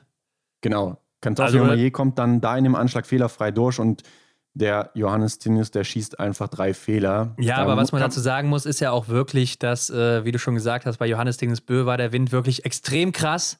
Und als ja. Johannes, und als er gerade weg ist vom Schießstand und Canton Fiormaillet ankommt, ist der Wind wirklich komplett weg. Mhm, also, das genau. hat sich ja innerhalb von zwei Sekunden da sowas von gewandelt. Und äh, der Franzose konnte es dann easy ausnutzen. Und ja, da muss man wirklich sagen, das waren unfaire Bedingungen. Da konnte der Norweger nichts für. Äh, jetzt kann man mhm. natürlich sagen, ja, warum wartet er denn nicht oder sowas? Aber du weißt ja nicht, ob der Wind aufhört oder ob der einfach durchzieht jetzt noch eine halbe Stunde. Äh, ja. Äh, wir kennen ja auch noch die Bilder von Dorothea Viera aus Östersund, ähm, mhm. die da zweieinhalb Minuten oder so beim letzten Stehen schießen stand. Und sowas willst du natürlich auch vermeiden. Ja, klar. Aber dass am Ende dann doch sieben Fehler geworden sind, hat mich echt überrascht bei Johannes Dinisbö. Er wird zwar noch Fünfter, aber ja, die hauen natürlich rein. Ja, läuft natürlich hier auch wieder wie ein Verrückter. Klar, die vierte Laufzeit insgesamt, aber hatte natürlich dann auch so ein bisschen Luft nach hinten zum Schluss, beziehungsweise dann auch ein bisschen Luft nach vorne. Denn auf der letzten Runde hat er auch nicht mehr Vollgas gegeben, ne? Ist da ja auch läuferig insgesamt nur der 51. von 58 Startern, also verliert auf der letzten Runde 54 Sekunden. Mhm. Da hat er, glaube ich, keinen Bock mehr gehabt, Hendrik. Ja, dann realisierst du, glaube ich, auch, dass der Zug abgefahren ist. Aber Canton Fiormaillet, der holt ja dann jetzt hier für Frankreich das dritte Gold hintereinander im Verfolger. Martin Foucault ja vorher zweimal hintereinander auch geholt, dann eben in Sochi und in Pyeongchang. Also ja. die Franzosen, die sind da auf einer Streak unterwegs im Moment. Ja, und Taye Bö holt sich dann eben, nachdem er endlich seine Einzelmedaille hatte im Sprint, jetzt auch seine zweite. Diesmal sogar eine Silbermedaille. Also, mhm. ähm, und da ging es ja nochmal wirklich drum, ne? Also Platz zwei und drei. Taye Bö, Eduard Latipov und Lukas Hofer. Ja, das war so ein Duell, wo ich dachte, ja, das, das erinnert mich vielleicht an die Mixstaffel. Also erfahren wir nochmal so einen Moment, wo äh, es eben bis zur Schlusslinie, bis zur Ziellinie nochmal spannend wird, aber hm, das war irgendwie auch nicht so der Fall. Ne? Also auch hier im Verfolger kam nicht wirklich diese brisante Spannung auf. Klar, da wo Johannes Dinges seine zwei Fehler geschossen hat und dann gleich auf mit Quentin war, schon. Aber ja, Taibö hat das Ding doch auch relativ schnell klar gemacht. Ne? Hat sich Latipov geschnappt, der ja eben dann vor dem, der dann ja eben nach dem Schießen vor ihm noch war, aber hat mal kurz angesetzt, dann hat er auch eine Lücke reißen können und dann war das Ding schon gegessen. Und wem ich die Daumen gedrückt habe, war Lukas Hofer. Ich ja. hatte es ja eben erwähnt, Rang 14, kommt hier auf Rang 4 ins Ziel, also verbessert sich um 10 Plätze. Und ja, da hatte ich so das Gefühl, als ich die Bilder vom Zieleinlauf gesehen habe, dass er wirklich realisiert hat, hm, waren das, war das vielleicht meine aller, allerletzte Chance auf eine Medaille bei Olympischen Spielen? Ja, mit Sicherheit. Ne? Also klar, er hat noch die Chance im Massenstart, aber ja. ähm, ich glaube, so nah wird er nicht mehr rankommen. Und genau, das sind natürlich auch seine letzten nicht, ne? Spiele. Also ich denke auch. Vielleicht sogar seine letzte Saison. Wer weiß, ob er danach noch weitermacht. Ich meine, mhm. Oberhof ja eigentlich auch ein gutes Pflaster für ihn. Vielleicht denkt er da auch nochmal dran und nimmt das nochmal mit. Aber mal abwarten. Ja, mit 20 Treffern natürlich super unterwegs. Aber Hendrik Bö, ne, äh, Standardtaktik hier. Und da wird man doch eigentlich zu sagen, der sucht das Heilen der Flucht, ne? Also, wie auch damals in Schuschön, weißt du noch, ja. als er da auch auf der letzten Runde davongezogen ist und ihn keiner mehr bekommt, äh, beziehungsweise mhm. auch im Massenstart von Oberhof in der letzten Saison. Ist einfach sein Ding, direkt vom Start weg nach dem Schießen da Vollgas zu geben und äh, dann zu hoffen, dass eben keiner folgen kann.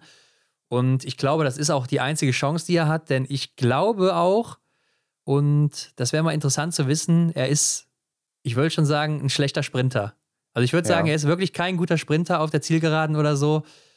Da macht er, glaube ich, keine gute Figur und hätte gerade gegen Eduard Latipov den Kürzeren gezogen.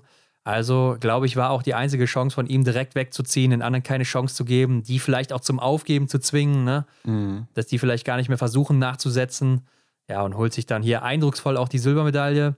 Ja. Und ich hatte aber auch Zwischenzeile hier auf der letzten Runde das Gefühl, dass alle drei jetzt auf einmal blau gegangen sind. ja, also die, die glaub, zwischenzeitlich hat man echt kurz gedacht, die bleiben jetzt alle drei stehen und können gar nicht mehr. ich glaube, alle drei waren nachher froh, dass die Runde, ja. dass die Schlussrunde nicht so brutal geworden ist oder dass die nicht so ja, eng geworden ist, denn ja, dann hat man sich vermutlich, so sah es zumindest von außen aus, äh, mit dem Ergebnis irgendwie arrangiert währenddessen, ja. äh, weil einfach nicht mehr drin war. Ja, obwohl dann äh, hat Lukas Hofer ja doch nochmal versucht anzugreifen irgendwann. Also ja. ich dachte, er hätte schon wieder aufgegeben, aber da kamen mhm. anscheinend nochmal ein paar Reserven zurück. Aber Latipov hat sich halt einfach dann gewehrt, durchgezogen ja. und äh, ja, Bronze geholt.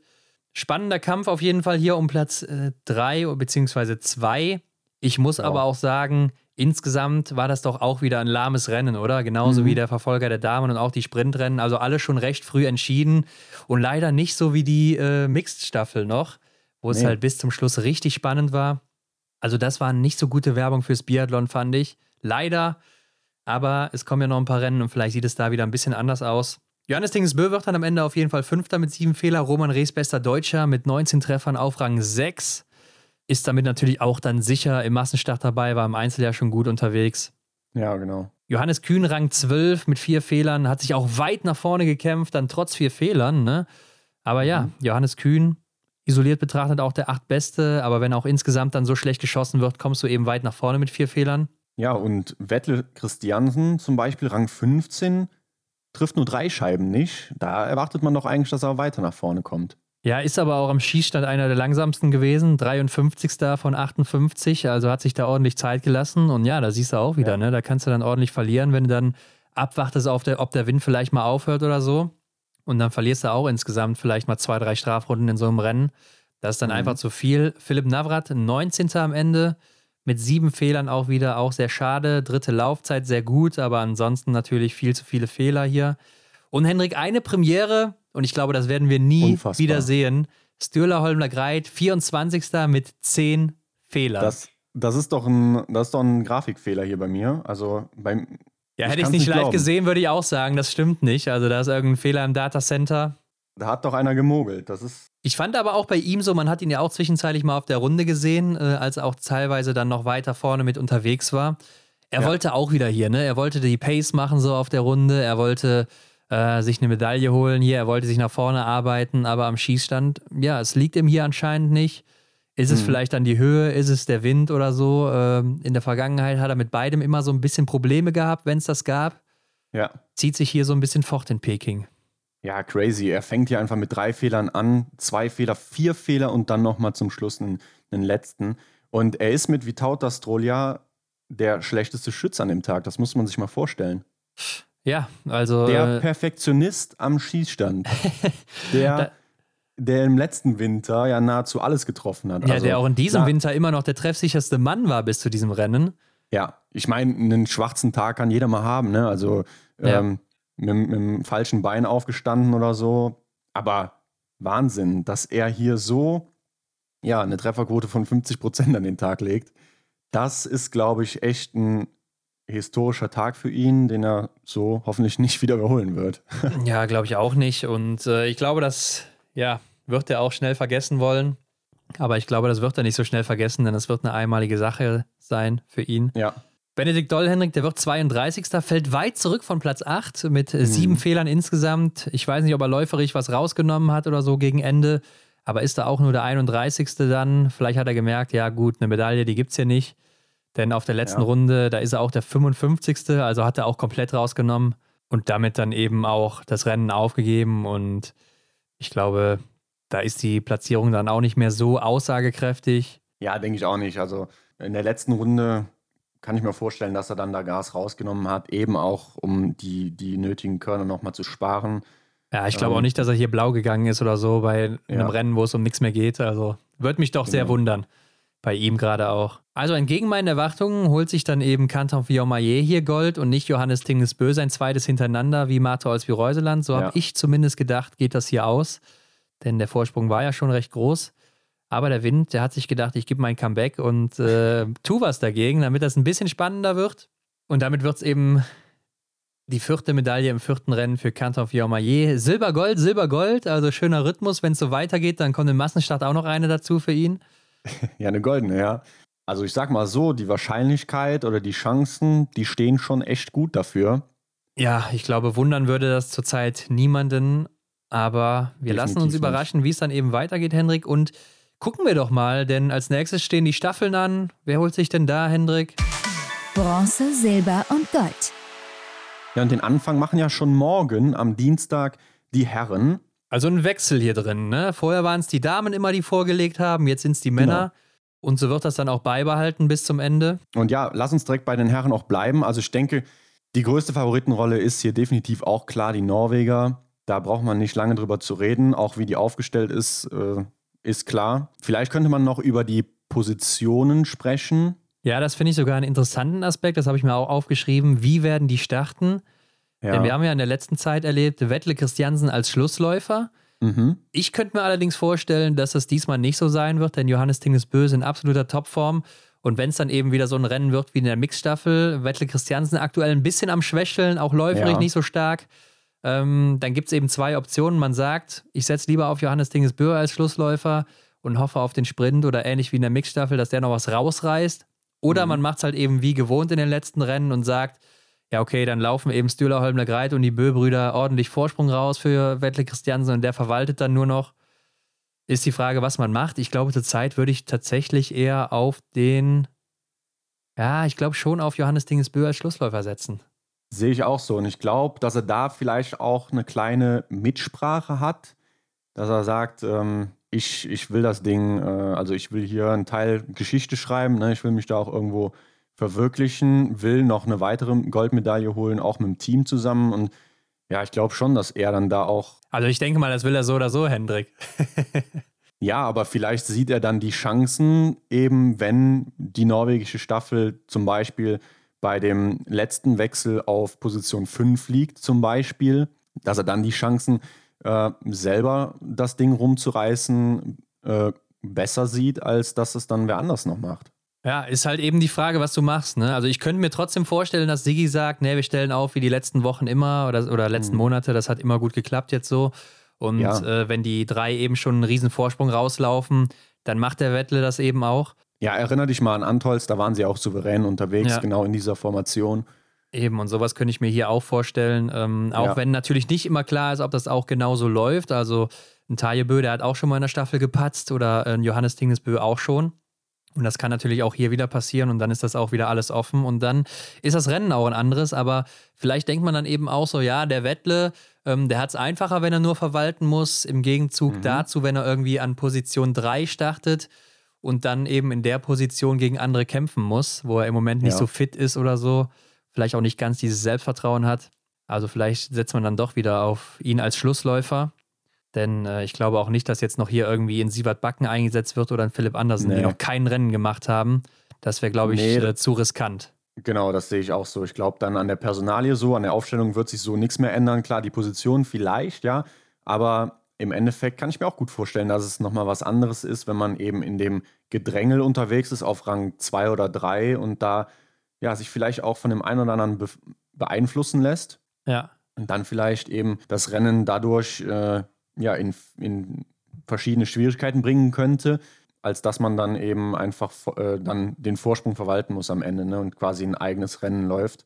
Ähm, ja, wir werden sehen. Ja, ist auf jeden Fall eine spannende Personalie hier, beziehungsweise eine spannende Sache, wie die aufstellen werden. Aber ähm, wenn die Norweger patzen, wer ist denn dann noch weiterer Favorit? Ja, ich glaube, wir haben einige. Ne? Frankreich natürlich allen voran zu Definitiv. nennen. Also ich glaube, da ist die Aufstellung auch recht klar. Ich kann mir nicht vorstellen, dass er jetzt auch Guigonard starten wird.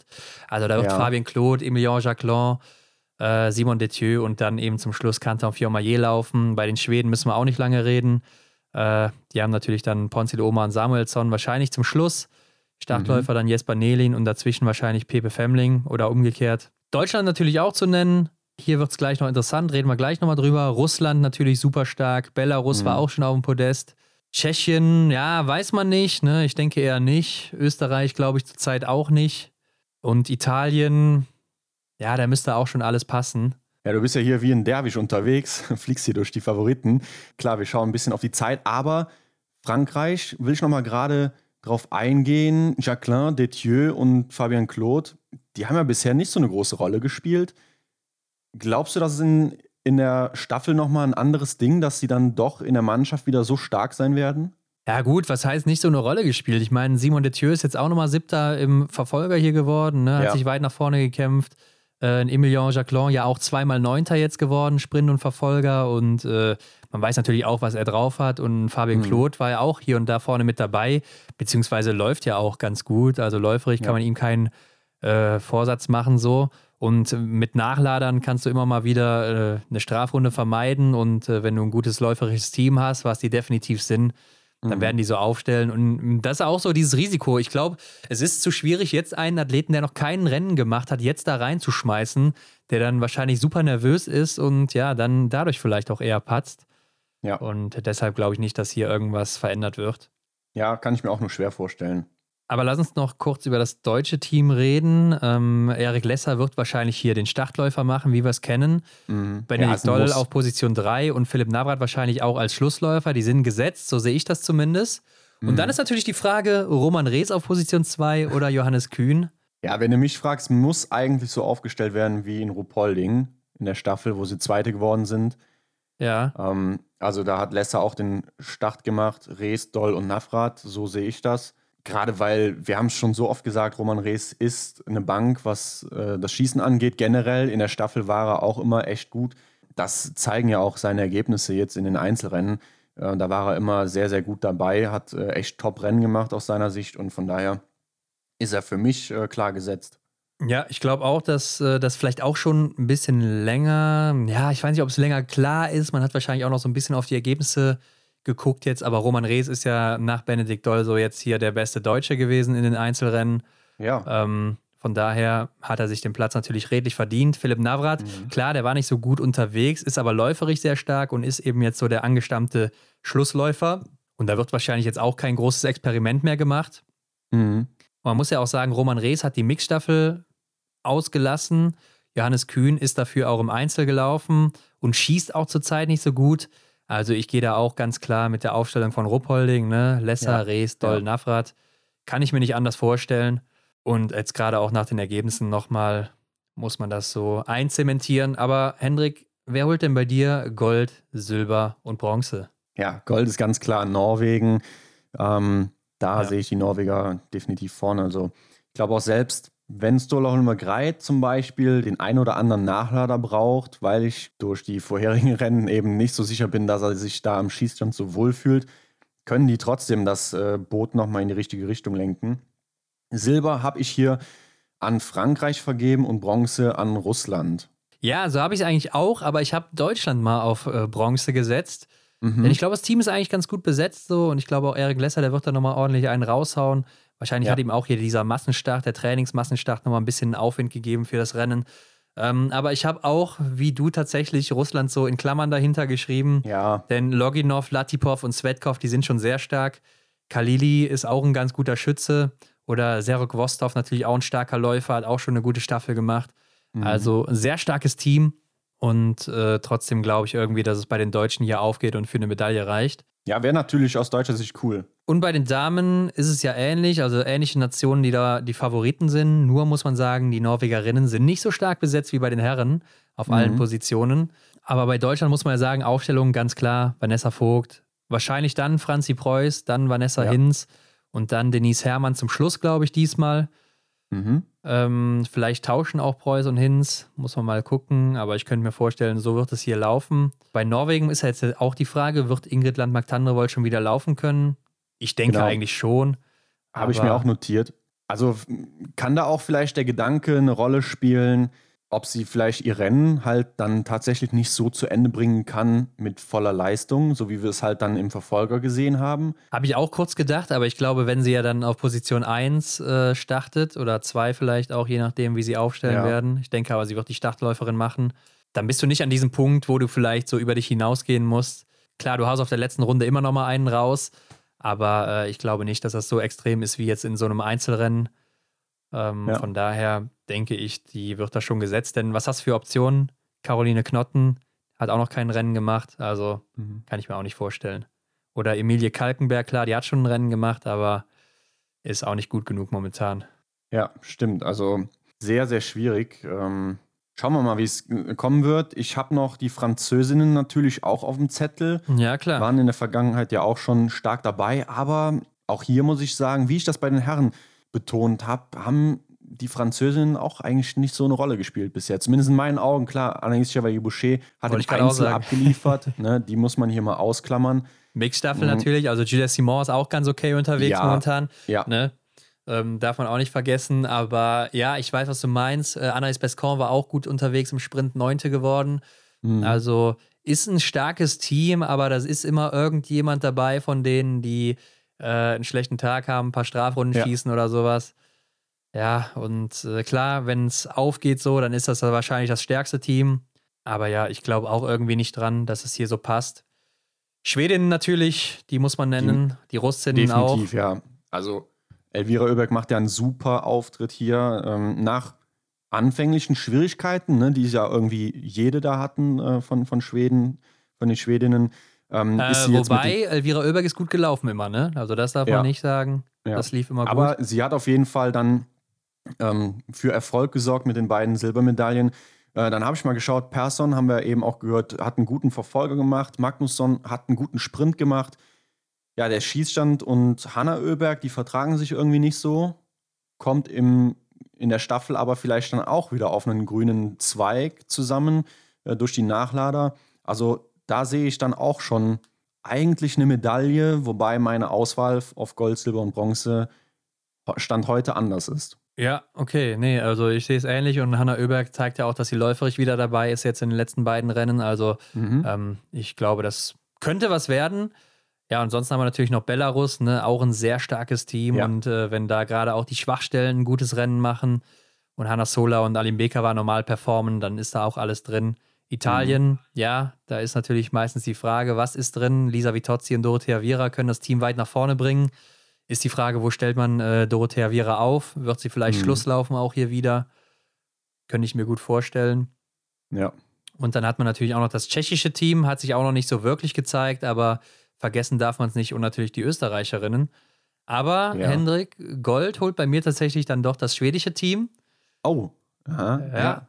Also ich glaube, das läuft sehr gut und die sind läuferisch äh, gut unterwegs, haben sich auch vorne alle so als Team immer ganz gut platziert. Klar, vielleicht nicht ja. ganz vorne, aber trotzdem immer so äh, im vorderen Drittel oder vorderen Viertel sogar. Und ja, mit Elvira Oeberg natürlich die, die ja alles nochmal rausreißt, wird wahrscheinlich auch mhm. Schluss laufen, denke ich. Und Hanna Oeberg, ich glaube, die wird jetzt hier keine Strafrunde schießen, die wird hier mal besser schießen und die wird auch ganz gut laufen. Und ja. dann wird das hier auch ganz gut funktionieren, glaube ich. Silber geht bei mir an Deutschland und Bronze, da habe ich die Norwegerinnen. Ja, weil das für mich nicht so ganz klar ist, was ist mit Tiril Eckhoff, da weiß hm. sie nicht, wie die schießt. Was ist mit Ingrid Landmark-Tandrevold, da weiß man auch nicht, wie die schießt. Und vor allen Dingen, was ist mit Ida Lien, wie wird die schießen, ne? Und deshalb ist das meine ja. Platzierung hier. Ja, gut nachvollziehbar. Klar, das norwegische Team, das hat Lücken, mag man gar nicht so meinen, aber ist tatsächlich so. Für mich holen sie trotzdem Gold. Wir werden mal sehen, wie es kommt. Äh, kann ich mir einfach irgendwie nicht anders vorstellen. Belarus habe ich auf Silber, also die vielleicht auch ja als so erster Underdog, wobei sie sind ja nicht die großen Underdogs jetzt, aber ähm, weil man vielleicht nicht in erster Linie an sie denkt, gerade dann sind sie vielleicht am Start und ja, wie du schon gesagt hast, ne, die zwei Hochkaräter im Team ähm, sind natürlich ausschlaggebend dafür. Bronze geht an Frankreich für mich. Schauen wir mal, wie es dann kommen wird. Ja klar, aber gut, jetzt habe ich Schweden keine keine Medaille zugesprochen, ähm, aber die sind eigentlich genauso große Favoritinnen, so wie du sie auf 1 hast. Also ja, das könnte hoffentlich nochmal ein richtig, richtig spannendes Rennen werden, genauso wie bei den Herren ja auch. Ne? Aber lass uns noch kurz über das deutsche Team, beziehungsweise ich möchte nochmal kurz auf das deutsche Team eingehen. Jetzt war ja eigentlich das gesamte Team im Einzel der Damen mega gut unterwegs. Kleine, keine Frage mit Denise Herrmann und der Goldmedaille. Dann jetzt aber im Sprint ja dann schon wieder der Rückschlag. Dann die Thematik mit dem Material. Also du traust ihnen da trotzdem zu, dass sie dann eben hier nochmal richtig äh, Gas geben. Und äh, Denis Hermann hat ja auch schon die Kampfansage gemacht. Ne? Das Messer wird zwischen die Zähne oder wird äh, quer in den Mund genommen und äh, da wird nochmal alles rausgeholt. Traust ihnen also zu? Ja, auf jeden Fall. Also auch im Verfolger hat man es ja wieder gesehen. Ne? Vanessa Hinz die siebtbeste gewesen, Franz mhm. Preuß die neuntbeste, Vanessa Vogt die zwölftbeste. Denise Herrmann die 17. Beste, okay, aber ähm, man weiß, zu was die imstande ist, wenn auch das Material dann wieder einigermaßen in Ordnung ist. So. Also ja. teammäßig sehr gut aufgestellt, wie ich finde. Und äh, ja, ich glaube, das wird einfach was und ähm, können mir das gut vorstellen.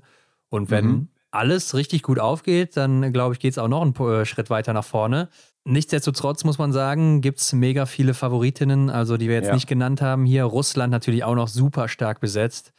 Belarus hast du auch schon genannt und Frankreich ja mhm. eben auch. Es wird nicht einfach und es ist alles offen und es kommt eben darauf an, wie läuft es an dem Tag bei den einzelnen Athletinnen.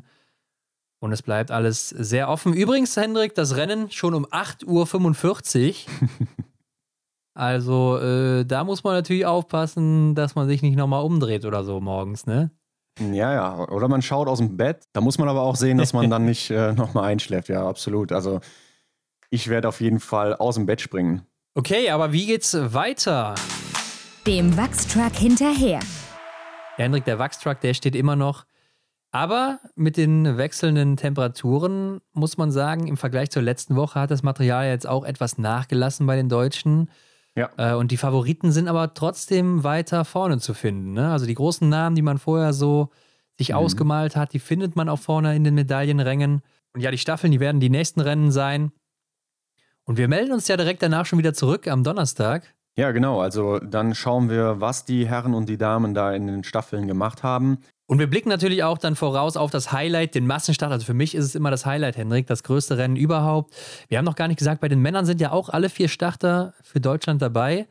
Ja. Also Benedikt Doll, Johannes Kühn, klar, die waren auch schon vorher gesetzt. Dann Roman Rees und Philipp Navrat eben auch noch sich qualifiziert. Also besser kann es nicht laufen. Sind damit hier mit Frankreich sogar und Norwegen am stärksten besetzt. Zumindest was die Quantität hier angeht. Ja, ist eine gute Sache, dass alle vier Männer am Start sind. Genau wie bei den Frauen.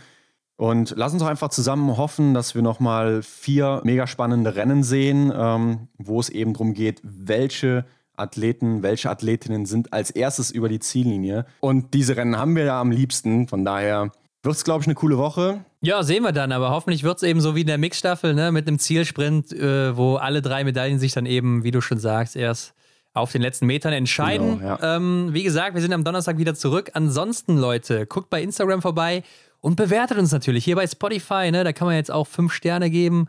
Mhm. Man kann natürlich auch keinen geben oder einen, aber ne, am liebsten haben wir natürlich die fünf Sterne. Also mal kurz Klar. Pause machen, fünf Sterne und weiterhören, wenn euch das Ganze gefällt. Wenn ihr davon mehr hören wollt und teilt es natürlich auch überall. Und Henrik, das sind meine letzten Worte für diese Folge. Bis Donnerstag. Ja, vielen Dank, Ron. Wir hören uns schon früher, als dir lieb ist. also. Ciao. Mach's gut. Das war die Extra-Runde mit Ron und Hendrik für diese Woche. Neue Folgen gibt es jeden Montag, überall, wo es Podcasts gibt.